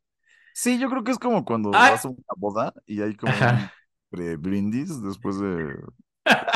O sea, como, tomen bebidas en lo que esperamos, un par de canapés. Es, es lo que comes en el purgatorio, canapés. Canapés y bebidas, margaritas y cocos, ¿no? Yo creo. Ajá, y oyes, y oyes así como smooth jazz. Oye, esa Fritz. Ahí está Fritz así, Oye, esa Oyéndola- Fritz porque nunca se fue de ahí. oyendo la chica de Ipanema.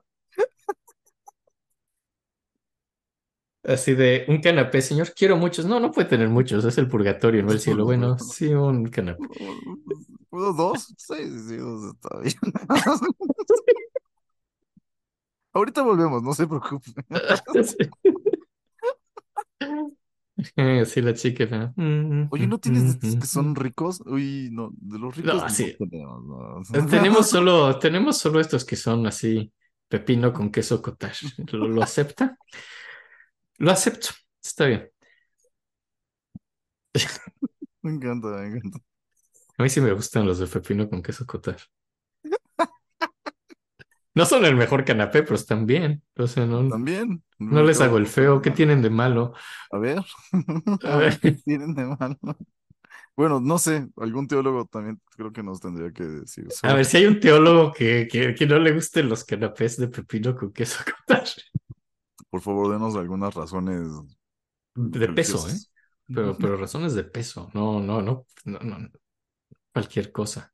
Sino cualquier cosa. Si no, ¿eres, ¿eres teólogo o no eres teólogo? O sea, vas a, vas a, vas a tener una opinión de peso. No se me ocurrió nada más gracioso, perdón. Se me ocurrió una y dije, eso no es bueno, y no lo dije. Estuvo bien. Gracias. Muchas gracias. Hombre, estamos ahorita en mediocres, no pasa nada.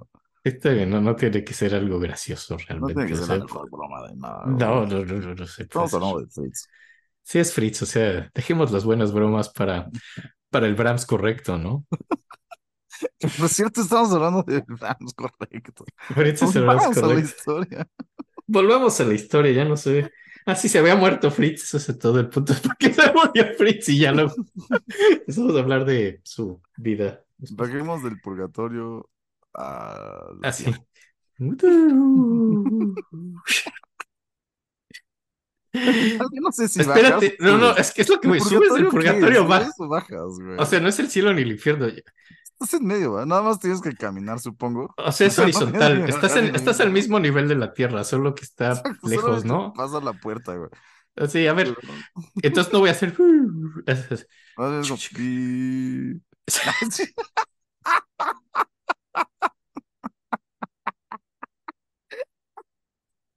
Entonces, mantengámonos en el nivel del purgatorio y vayamos a ver a Brahms. Bu. Uh. Eh,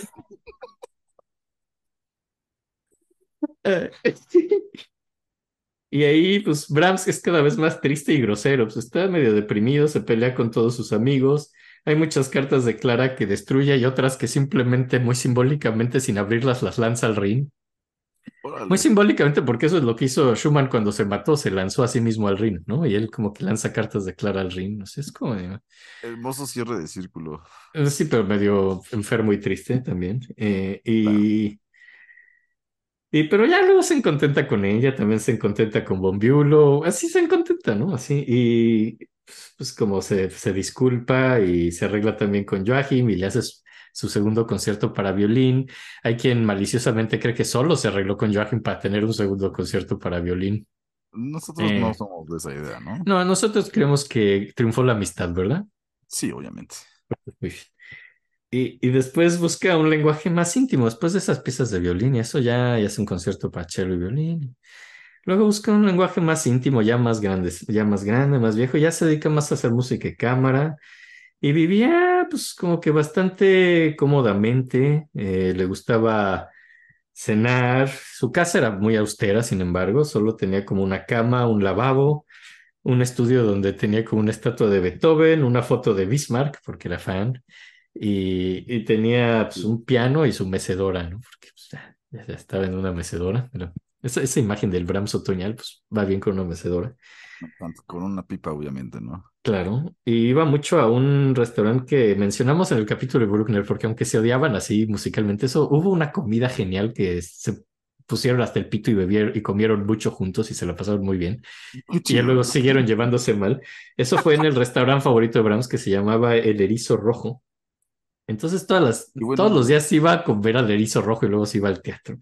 Y pues en el Erizo Rojo al parecer había un, siempre había un gran barril de vino húngaro que solo era para Brahms. O sea, Wow. imagínate cuánto bebía este hombre para que valiera la pena Ponerle un barril entero. ponerle un barril, sí. Que el vino húngaro es delicioso. yo ¿eh? estoy muy a favor, también me gusta mucho. Es de los vinos más ricos que he probado y es, es, es muy curioso ese vino porque es como medio nuevo mundo.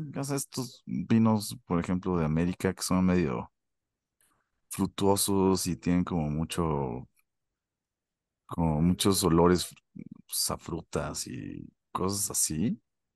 Y el húngaro tiene eso, pero tiene muchas también como carne, ya sabes, como A mí me del gusta viejo mucho. mundo. Es una combinación hermosa, güey. Es, es muy A mí me encanta. Es un gran vino. Y al parecer a Brahms también, porque es lo que tomaba diario. Amaba, le gustaba mucho Hungría, ¿no? Era un gran fan de Hungría, sí. Sí, sí, mucho cariño. Y pues ya después como que eh, en el 88 está esta famosa escena donde conoce a Grieg y a Tchaikovsky en la casa de Adolf Brodsky. Y primero como que Tchaikovsky lo aprecia, pero a Brahms nunca le gustó Tchaikovsky, le parecía un histérico y no le cayó bien. Y después oye su música y no le gusta y no se gustan mutuamente luego musicalmente. Güey, qué raro, son similares. Pues Yo les mm, encuentro ciertas cosas similares. hay así. cosas y ves, pero sí, pero Como para que como- no se gusten, se me hace un poco. Tchaikovsky dice que la música de Brahms es una eh, como mediocridad así autoconsciente de alguien que está muy consciente de sí mismo y está siendo mediocre. Eh, eso es lo que Órale. Esa es dice. buena ofensa, ¿eh? Mm. Y sin embargo se lleva muy bien con Grieg. Con Grieg sí hizo, sí hizo su amigo. Y luego como que hay también otra pelea. O sea, se pelea con mucha gente. Luego se pelea con Nietzsche porque Nietzsche pues también componía y, y empezó como del campo de Brahms y digo del campo de Wagner y ellos, pero en algún momento lo despreciaron. Y entonces pues como que Nietzsche le manda música a Brahms, así de mira lo que compuse, ¿no?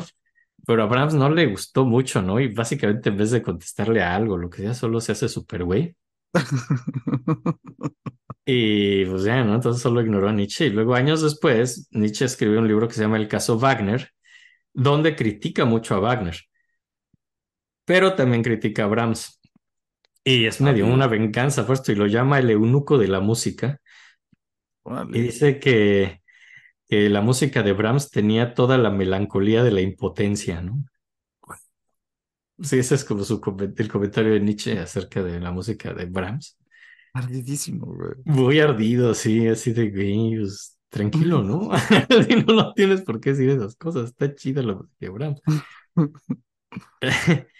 Pero pues ya, ¿no? Como que luego hace pues, una gran sonata, la sonata para violín opus 108, que es bastante eh, exitosa.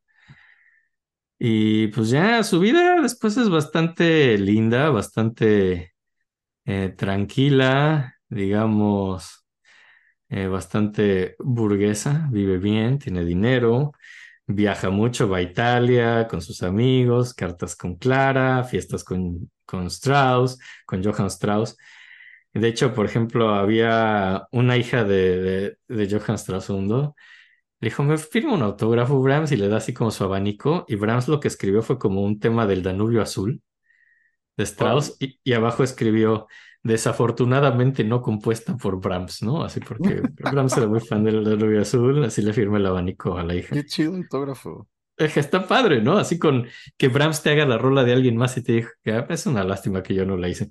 Y, Sí, es un detallazo, güey. Gran sentido del bonito, humor ahí, ¿eh? gran, gran, tenía un humor así muy curioso. Eh, y en el 89 conoce también a, a Edison, que estaba de gira en Europa y pues estaba, sí, no, estaba haciendo el fonógrafo y de hecho graba a Brahms, o sea, Edison graba a. Brahms y es una grabación muy interesante porque primero como que felicita a Edison y luego como que se presenta, ¿no? Dice, yo soy Brahms y soy el doctor Joh- Johannes Brahms porque ya le habían dado su doctorado, ¿no? Así. Chido. Así, doctor, dice, soy Johannes doctor Johannes Brahms y toca un poco de su danza húngara número uno en el piano. O- hoy es- en YouTube está esa grabación, que es chistoso oír la voz de Brahms y dices, wow, estoy oyendo la voz de Brahms, pero, Ah, pero, pero pues honestamente no se entiende nada de la danza, o sea, está todo sucio el audio, así muy deteriorado, pero pues, ahí anda. Es en 1889 esta grabación, está pues, muy viejita, ¿no? Hay que meter la inteligencia artificial, cara. Va a ser un nuevo Brahms, así. Pero sí tiene su voz así medio chillonzón y dices, ¿a poco hablaba así? ¿Tiene voz aguda? Mazo, Sí mazo. tiene cara, ¿no? De joven, como que... De joven, pero ya sí de grande busqué, sí. sí la busqué. Y era un tipo muy atractivo, ¿eh? Muy apuesto. Sí, muy apuesto. Yo creo que es muy guapo, Brahms. Sí, ¿eh? La verdad sí. Sí. Sí, es de los más guapos que hemos visto. Sí, definitivamente. Yo creo que sí. Yo creo que sí. Yo lo pongo como en el 3, ¿eh? ¿Detrás de quién? Pues el primero es este... Ay, ¿cómo se llama el que se creía Dios? Este... ¿Scriabin? Scriabin, obviamente. ¿Scriabin es el más guapo? Yo sí creo que Scriabin era muy guapo. Era guapo, sí, sí, sí, sí. Stravinsky está por ahí, güey, no sé de dónde. No, Stravinsky era feo. Pero era atractivo, güey. Pero, muy atractivo, güey. pero era feo. O sea, sí era, Muy estamos hablando de quién es guapo, no quién es atractivo. Bueno, pero era muy atractivo, era guapo, güey. O sea, era muy varonil. O sea, lo veías y dices como, ay, güey, Es, es muy viril. muy viril este cabrón. Gershwin, No lo tengo en la cabeza. ¿Qué tal era? tenía su pegue, le, le iba bien. Con las damas. Eh, no creo que tanto, pero le iba muy bien. Sí, ¿Quién sí más- tenía su pegue. pondríamos? Estaba guapo. Es como, como si fuéramos una pijamada de chicas adolescentes haciendo podcast de música, ¿no? Así. Así, eh, vamos, vamos a llamarle a Brahms y si nos contesta, colgamos. ¿Sabes qué? Raúl tampoco lo tengo en la cabeza, pero siempre he pensado que es guapísimo, güey. ¿Rabel? Sí, pero no sé Yo, cómo. yo, yo creo que es muy distinguido, pero no creo que sea guapo. Liszt era guapo. Listo, era guapo. Liszt estaba muy guapo, güey. Era muy bonito. sí, era muy, muy bonito. Bellini era, era un Adonis. Ah, era un Adonis, güey. Bellini es un Adonis. sí, sí, sí. Bellini. Hay que no hablarle por si- teléfono a Bellini y si nos contesta, colgamos. Muy guapo. Así, estás muy guapo, hacemos rijitos así y colgamos así.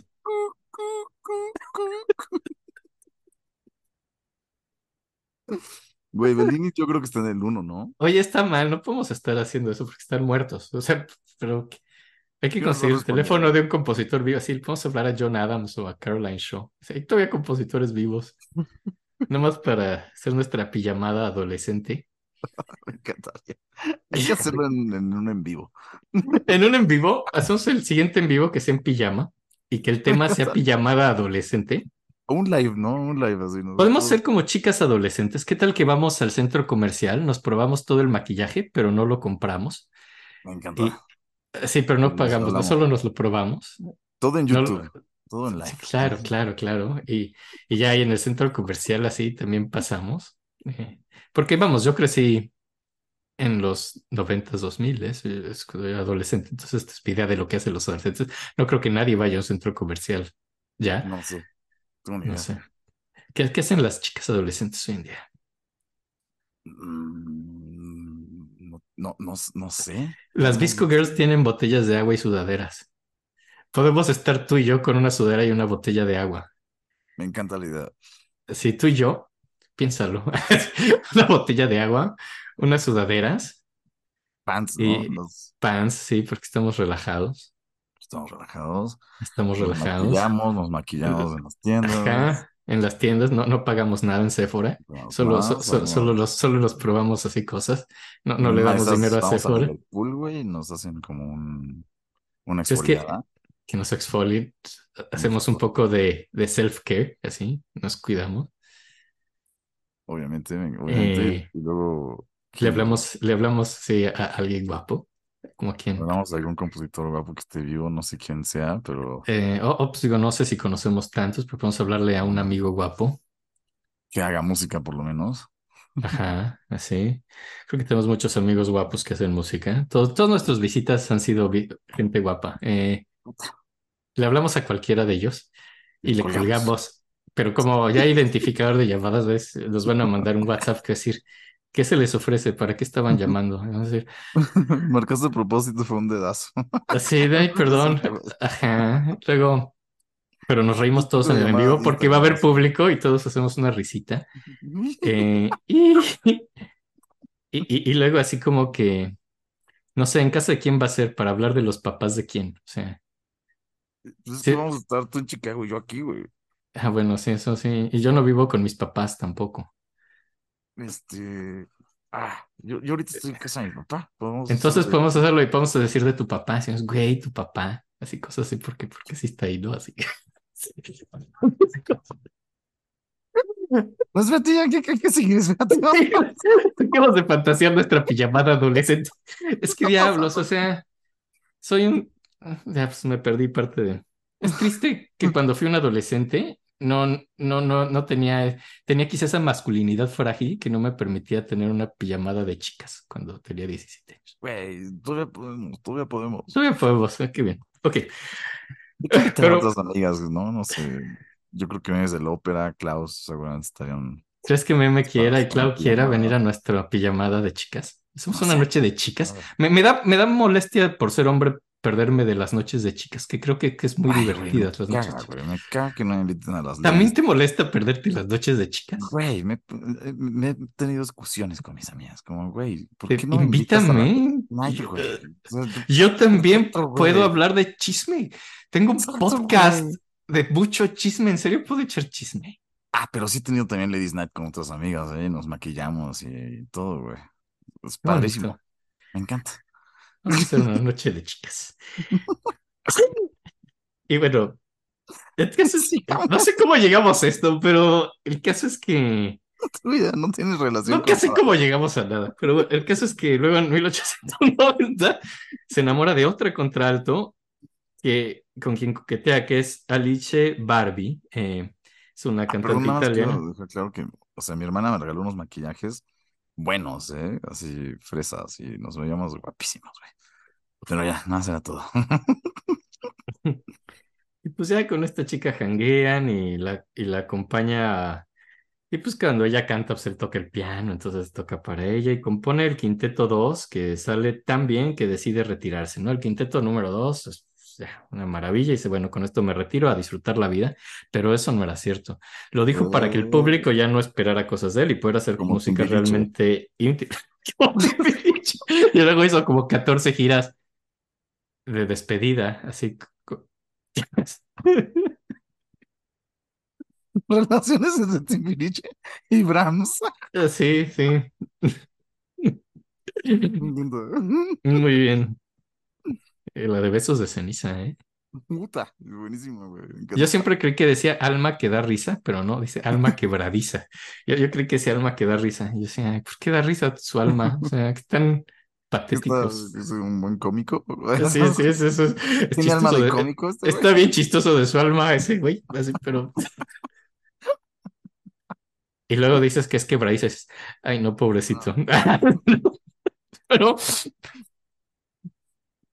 Pero bueno, realmente... No, no, no, pues no se retira. Eh, se dedica a hacer Ah, música más íntima, lejos del ojo público.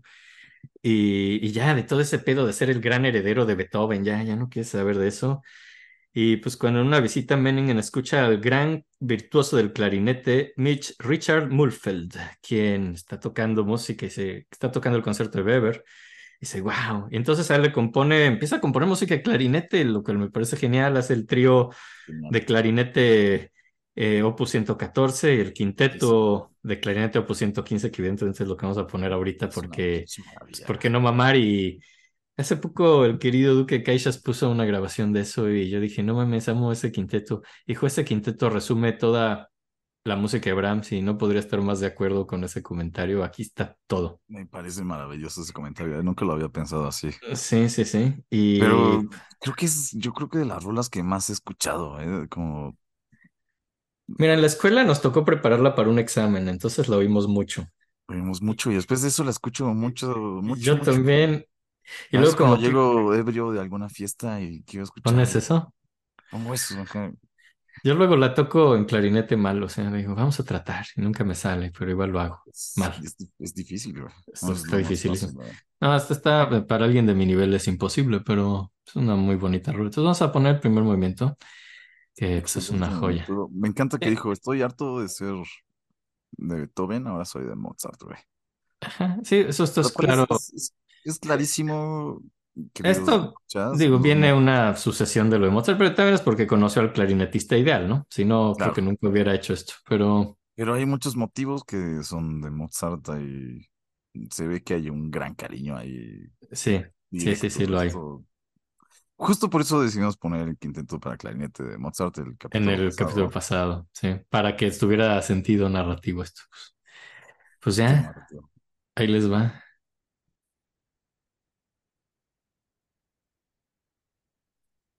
Las más hermosas hechas. Pues, eh, hace rato dije que el Requiem de Brahms es de mis piezas favoritas de siempre. Esta también. O sea, creo que Brahms tiene varias de mis piezas favoritas de toda la vida. Es una cosa impresionante. Sí. Justo hablando de los ritmos, creo que aquí es muy marcado. Aquí es de las rolas donde más hace de contratiempos y suena muy bien. Sí, las melodías no te das cuenta que están en contratiempo, ¿no? O sea, lo cantas y sientes muy tranquilo y de repente es como, ay, güey, estaba en contratiempo, ¿no? Ni siquiera Sí. te das cuenta, güey. como es Bueno, yo me he dado cuenta con eso de tratar de tocarlo en clarinete porque sí, sí, más hace que es todo sea mucho más difícil, sí. Tienes que tener conciencia del tiempo. Ajá, y no puedes pulso, hacerle. Y, y ¿sabes qué pasa? Bueno, tú lo sabes porque tocas flauta, pero cuando tocas un instrumento que no es de, de, de alientos y, y- y estás con lo de los tiempos, a ver, vamos a contarla, ¿no? Y vas contando medio mientras practicas las primeras veces. Luego es bien difícil en los alientos, ¿no te pasa que no puedes contar en voz alta porque pues, estás soplando en un instrumento? y- Sí, sí, sí. Todo, todo lo tienes que hacer mentalmente. así. La clásica es el pie, la visión, Claro. o Es es cabezazos extraños que estás haciendo con la cabeza. Así contra la pared, ah, así, ah, así. ah. Sí, tú- alguna parte de tu cuerpo debe, debe tener ahí como... Sí, sí, sí, sí.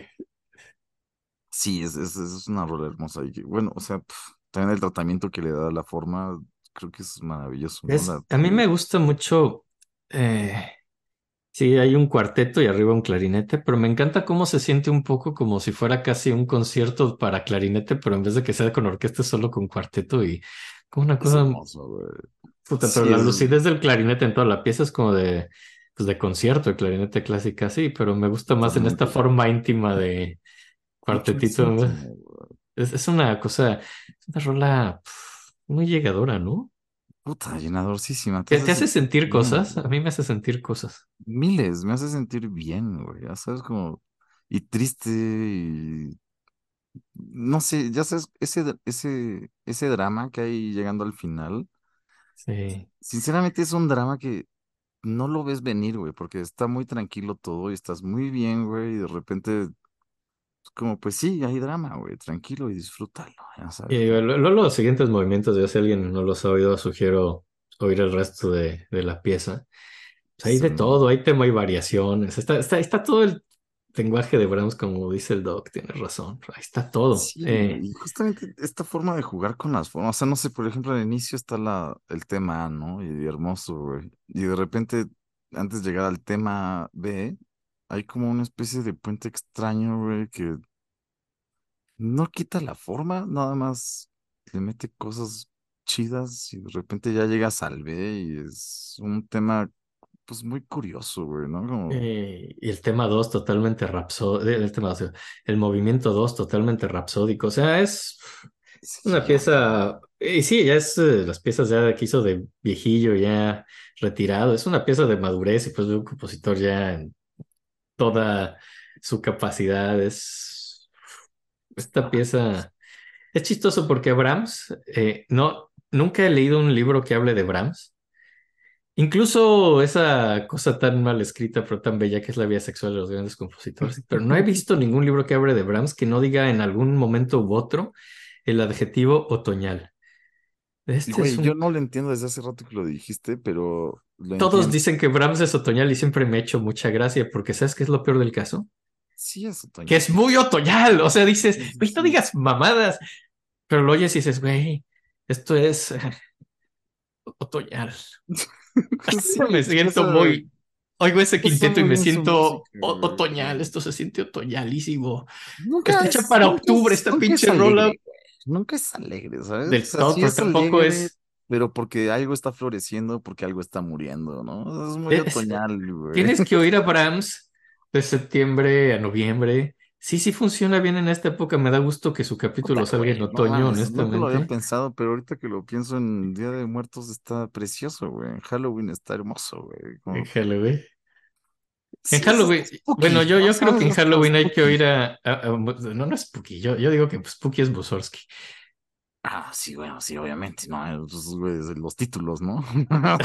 Así de, Mira, canción de cuya para niños muertos de señor sea. Por favor, o sea, o sea, sí es de miedo Halloween, pero eso es de miedo chistoso, en buena onda. O sea, hay, hay niños, señor. Así hay niños vivos. Sí, niños muertos. Así hay niños, sí, están muertos. De... No están vivos y están pidiendo dulces. Están señor. muertos. Están muertos todos, el señor Cálvese. Hay brujas. Señor, tranquilo, por favor. Señor Calves. sí. Brahms no es así, Brahms no es spooky. ¿De dónde es? Yo no lo veo spooky. A mí, ahorita que lo dijiste, me da esta sensación como medio. ¿Sabes? Estos momentos cuando eres medio niño, o tal vez todavía, y estás pensando como fantasmas en un lugar embrujado, y estás tú ahí. Y hay esta tranquilidad extraña porque no hay nada, pero hay al mismo tiempo esta sensación de Mm, quién sabe, ¿sabes? Como que me da esta sensación ahorita que lo pienso, güey. Da esto como. Chance si hay algo en la nada, güey. A, mí no, a mí Bram no, no me eso. Es más bien, es, es cálido y melancólico. ¿Sabes como qué? Como el otoño. Eso es lo que es. Todo lo contrario, su hermano, güey, que era más bien primavera, güey. Primaveral, así, ajá, claro. Así, así, Fritz, así, que, que hoy en día está haciendo una línea de conga en el purgatorio, así. Así que, por cierto, yo creo que la línea de conga es un gran medio de transporte. es lento, pero, pero es un medio de transporte muy alegre.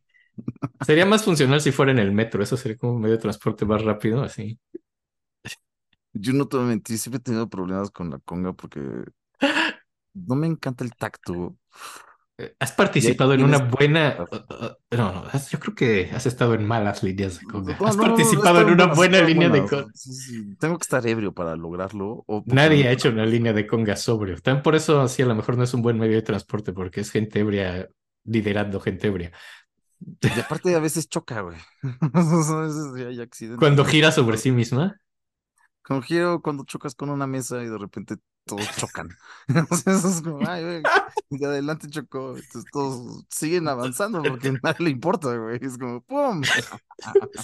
Es como uno de los medios de transporte más negligentes y lentos que hay. Totalmente. Es como un dirigible, así como el que se prendió en fuego. Es como el Zeppelin que ardió en fuego. Es de esto es lento y muy negligente. Sí, como una línea de conga. Así, uno, uno arde en llamas y el otro prende tu fuego interior latino. Así básicamente son iguales, o sea, es lo mismo, así básicamente el dirigible y la línea de conga. Suena igual, ¿eh? A mí me hace sentido por completo, güey, no, no tengo duda. Así, vamos a hablar de medios de transporte ineficientes. y la conga y el, y el Zeppelin, nunca lo había visto, pero... Son lo mismo. Son el mismo concepto, güey. Ve lento y divertido. Lento, divertido y acaba en desastre.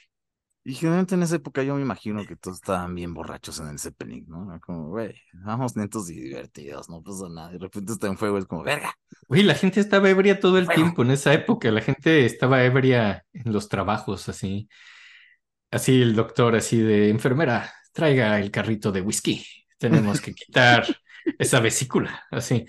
¿Has visto Mad Men? Todo el mundo tenía un carrito con alcohol en sus oficinas. Siempre hay un carrito con bebidas en las oficinas y yo pienso en mi oficina y digo, es una oficina muy sosa. Básicamente así.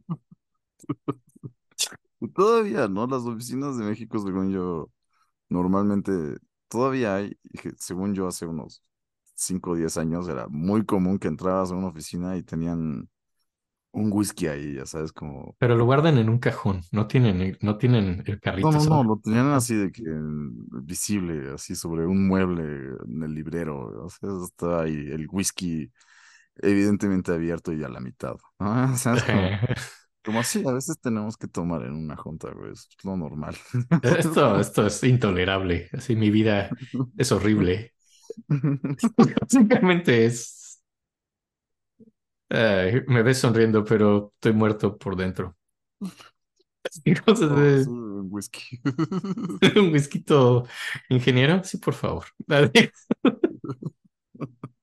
No te fui justo una oficina de unos ingenieros y güey, tenían chingo de botellas. O sea, sí tenían como visiblemente botellas y, y les gustaba, ya sabes, se ve que pues, era para tomar. O sea, no, no eran como nada de adorno, eran como. Eh, eh, No, no eran, no eran solo eh, Ajá, es- sí, sí. escenografía, eran.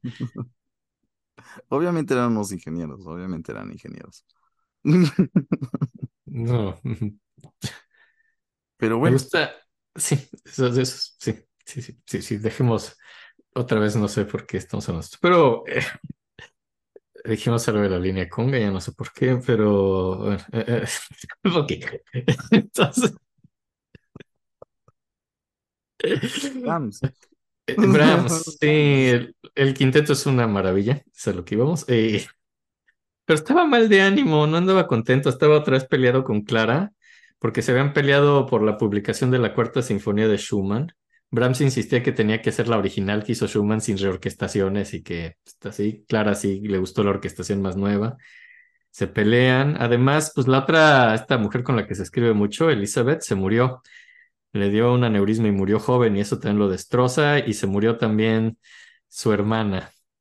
Eh, Te iba a preguntar por ella, güey. se, se murió, se murió en el en 1890. Eh, y además, finalmente, así en sus, estos hoteles en los que pasaba sus veranos, así siempre, instalaron por primera vez luz eléctrica, aunque él insistió que por favor no le pusieran luz eléctrica en su cuarto, le molestaba de sobremanera. Y entonces estaba muy amargado de que le pusieron un foco, ¿no? Y bueno, puedes apagarlo, ¿no? O sea, no es como que sea... Estoy juzgando desde el siglo XXI. Quizá en esa época no sabían cómo eran los interruptores. ¿qué es esa cosa en la pared? Ese es el interruptor Herr Brahms. Dice, "Ah, no lo voy a tocar. No, eh, ¿qué, qué tal que te electrocuto? No, no sé, no sé, no, estoy juzgando desde el siglo XXI. No sé cómo era su relación con los apagadores. Que la energía ya estaba hasta ahí, ¿sabes? O sea, Ah, bueno, la energía existe desde, desde, desde la creación. o sea, bueno, la energía eléctrica que alimentaba el foco ya estaba hasta el apagador, digamos, ¿sabes? O sea, A lo mejor inventaron el foco y la luz. como, "Güey, es que, es que aquí está, aquí está la electricidad, ¿sabes? La, la escucho. Escucho. A lo mejor ya habían inventado el foco, pero no el apagador. Imagínate, Ujú. esos, esos como dos años en que había focos, pero nadie podía prenderlos ni apagarlos, así estaban como quedaron, o sea, una época durísima para la humanidad, con mucho insomnio, donde, donde había focos prendidos. Una, Hay uno, ¿no? Hay uno, creo que en Irlanda, que sigue prendido desde 1900. no mames, sí. Sí, sí, sí, como que hubo esta, esta guerra entre los focos y Edison y bla, bla, bla. Y entonces una de las guerras era como tratar de hacer el foco más duradero que había, güey, ya sabes. Entonces Y, y lo hicieron uno, lograron, al parecer. hicieron uno que sigue prendido, güey. Y después de ese pedo se dieron cuenta que no iban a vender focos, entonces se metieron regulaciones en los gobiernos donde dijeron, güey, los focos no pueden durar tanto. Si no, no vamos a vender. Y literalmente el gobierno Wow, regulaciones para la fabricación de focos no tenía esto. Sí, está muy chistoso, güey. Está- Y ese pues sigue vivo, güey, está prendido. Creo que está como en un lugar de bomberos. ¿Van los turistas? ¿Hay turistas? Creo que no es un lugar muy famoso, entonces no, no es como, o sea, creo que es famoso en el pueblo donde está, Ok, pero no es un lugar que la gente sepa mucho. Me imagino a un padre llevando a su hijo, mira, hijo, ese foco está prendido desde hace 120 años. El hijo dice, es que sí, sí, Oh, sí. el hijo no Ah, entiende la magnitud, solo dirá, ya papá, ya papá, Vamos al mall. vamos al mall. Quiero hablarle a un chico guapo y colgarle.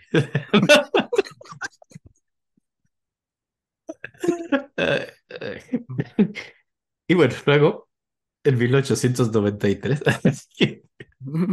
hoy no hemos sido, hoy no hemos sido mezquinos con las tangentes, hemos sido generosos de Nos tangentes. hemos esta dejado ir como gordos en todo, güey. Es correcto.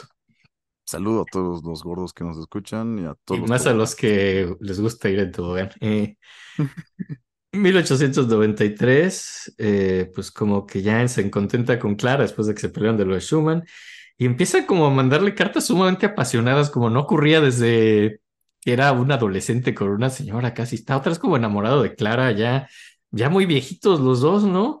Bueno, Brahms no estaba tan viejito, tenía sesenta y tantos, la verdad, pero ya se veía grande. Clara sí estaba viejita.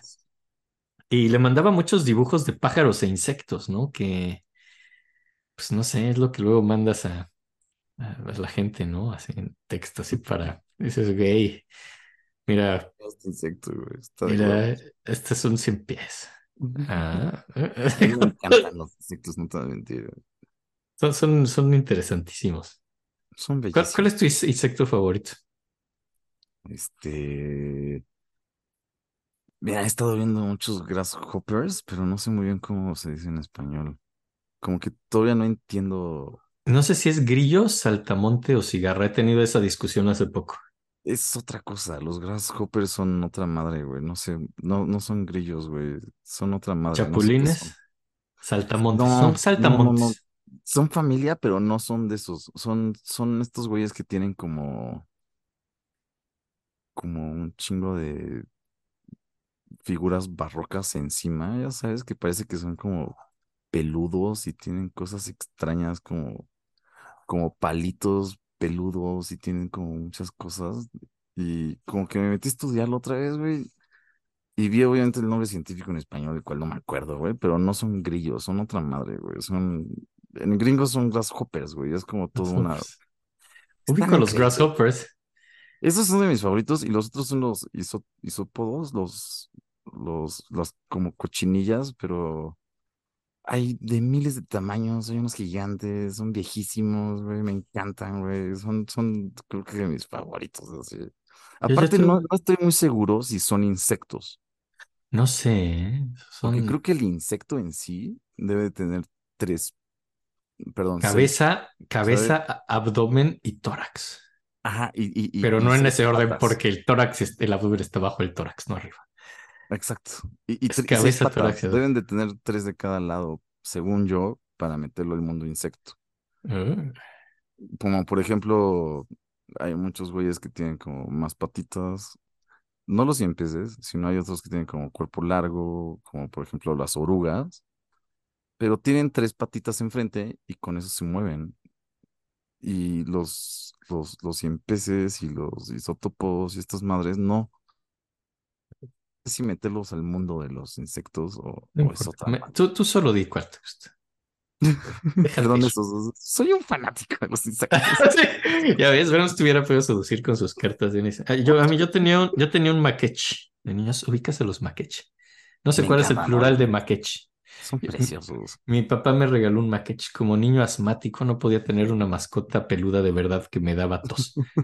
Entonces mi mascota me, me dio un maquech. Así entonces tenía mi maquech que luego me ponía en la ropa y caminaba con mi maquech. Güey, son elegantísimos. ¿Verdad? Puta. Para los que no sepan qué es un maquich, es, es, es básicamente un Es- escarabajo con colores. Bueno, les y les incrustaban joyas así. Les gustaban joyas y se mueven muy poco, entonces eran, Sí. eran joyas vivas. ¿no? Son joyas vivas, es como, ajá, es como un escarabajo con joyas que puedes usar en tu ropa. Maravilloso. güey. Ajá, bueno, no sé, bueno, en fin, le hacía cartas a Clara.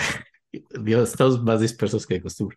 Eh, y eso es mucho decir. Eh, y, y pues ya, y cuando va a cumplir 60, huye a Italia porque no quiere que le hagan una fiestota, ¿no? Y presiente que todos lo van a festejar, entonces se va a Italia para que no lo festejen. Excelente Y- feeling. Excelente film, pero igual le mandan un chingo de telegramas y le molesta.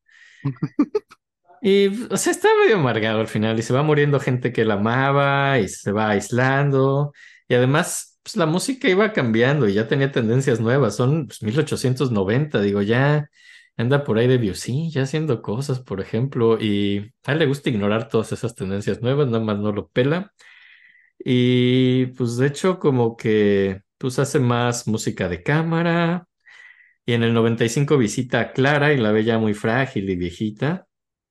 Y como que, pues ya está bastante más triste y le compone a Clara algo que se llama Four Serious Songs, así pues, cuatro canciones serias, porque ese era su mood muy oscuro y serio.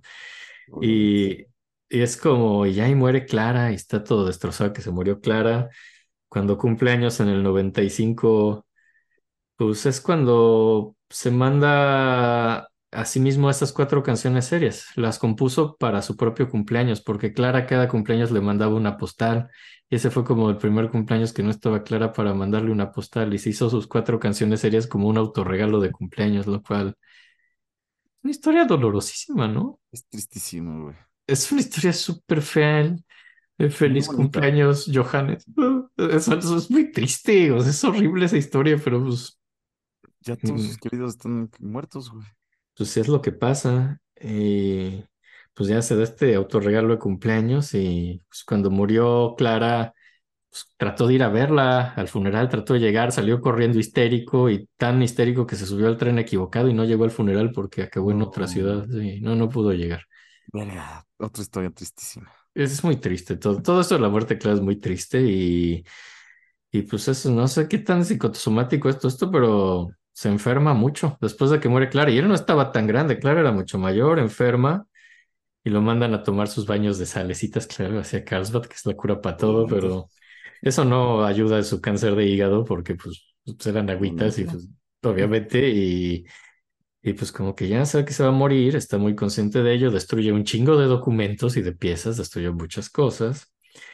Eh, y de hecho trata de ignorar el hecho de que se está muriendo, ir todavía a conciertos, así. Hay un, su penúltimo concierto va a oír su cuarta sinfonía en Viena, está como en el palco y pues todo el mundo ya sabía, o sea, volteaban y ya lo veían ya muy demacrado y tocan la cuarta y como una ovación, todo Viena festejándolo, ya para, está todo conmovido.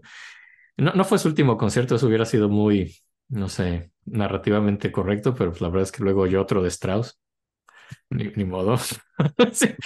Eh, pues, en fin, o sea, fue su penúltimo concierto y pues ya muere el 3 de abril del 97. El funeral es enorme, algo que él mismo hubiera desaprobado siendo tan austero y sobrio, pero hubiera detestado su propio funeral. Y ya, con eso creo que ya hemos hecho capítulo de las tres grandes, ¿ves? No mamás. Está buenísimo, güey. Se logró. Al fin lo hicimos. Qué miedo. Lo logramos. Y yo creo que este capítulo es muy bonito. Sí, me gustó mucho, ¿eh? Es increíblemente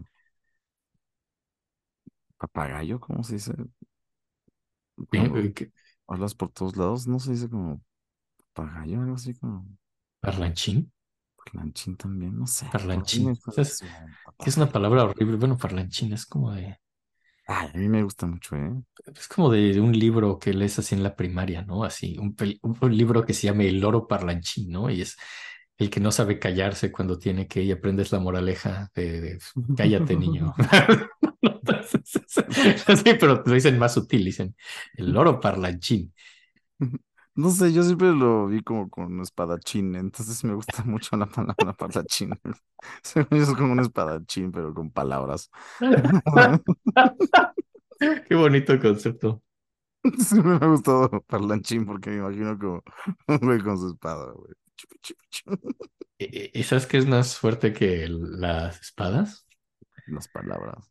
Las plumas, sí, la fuerte, la pluma, porque la pluma escribe palabras, eso, es- o sea, es lo mismo. A Eso Exacto. refiero con la pluma, las palabras, pero Sí, en mi cabeza siempre ha estado esa imagen de un espadachín con una pluma o algo así. bien, bien, bien, bien. Qué bonito. Eh, ¿quieres dejarles algún consejo antes de retirarnos?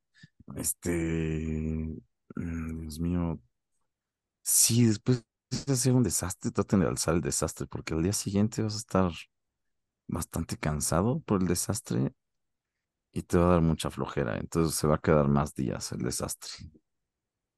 Un buen consejo. Ah, sí. Y yo les quiero decir que nos escriban a las tías de la música gmail.com. El Instagram es las tías de la música, Facebook las tías de la música, Twitter es tías de la música. Días de la música. Ahí estamos para platicar. Eh, suscríbanse en YouTube, denle like, muchas estrellas en Spotify. Los queremos mucho. Eh, los que leemos mucho, sí. Y ya, eso es todo. La siguiente semana vamos a hablar de otro compositor muy popular de mientras. Tata.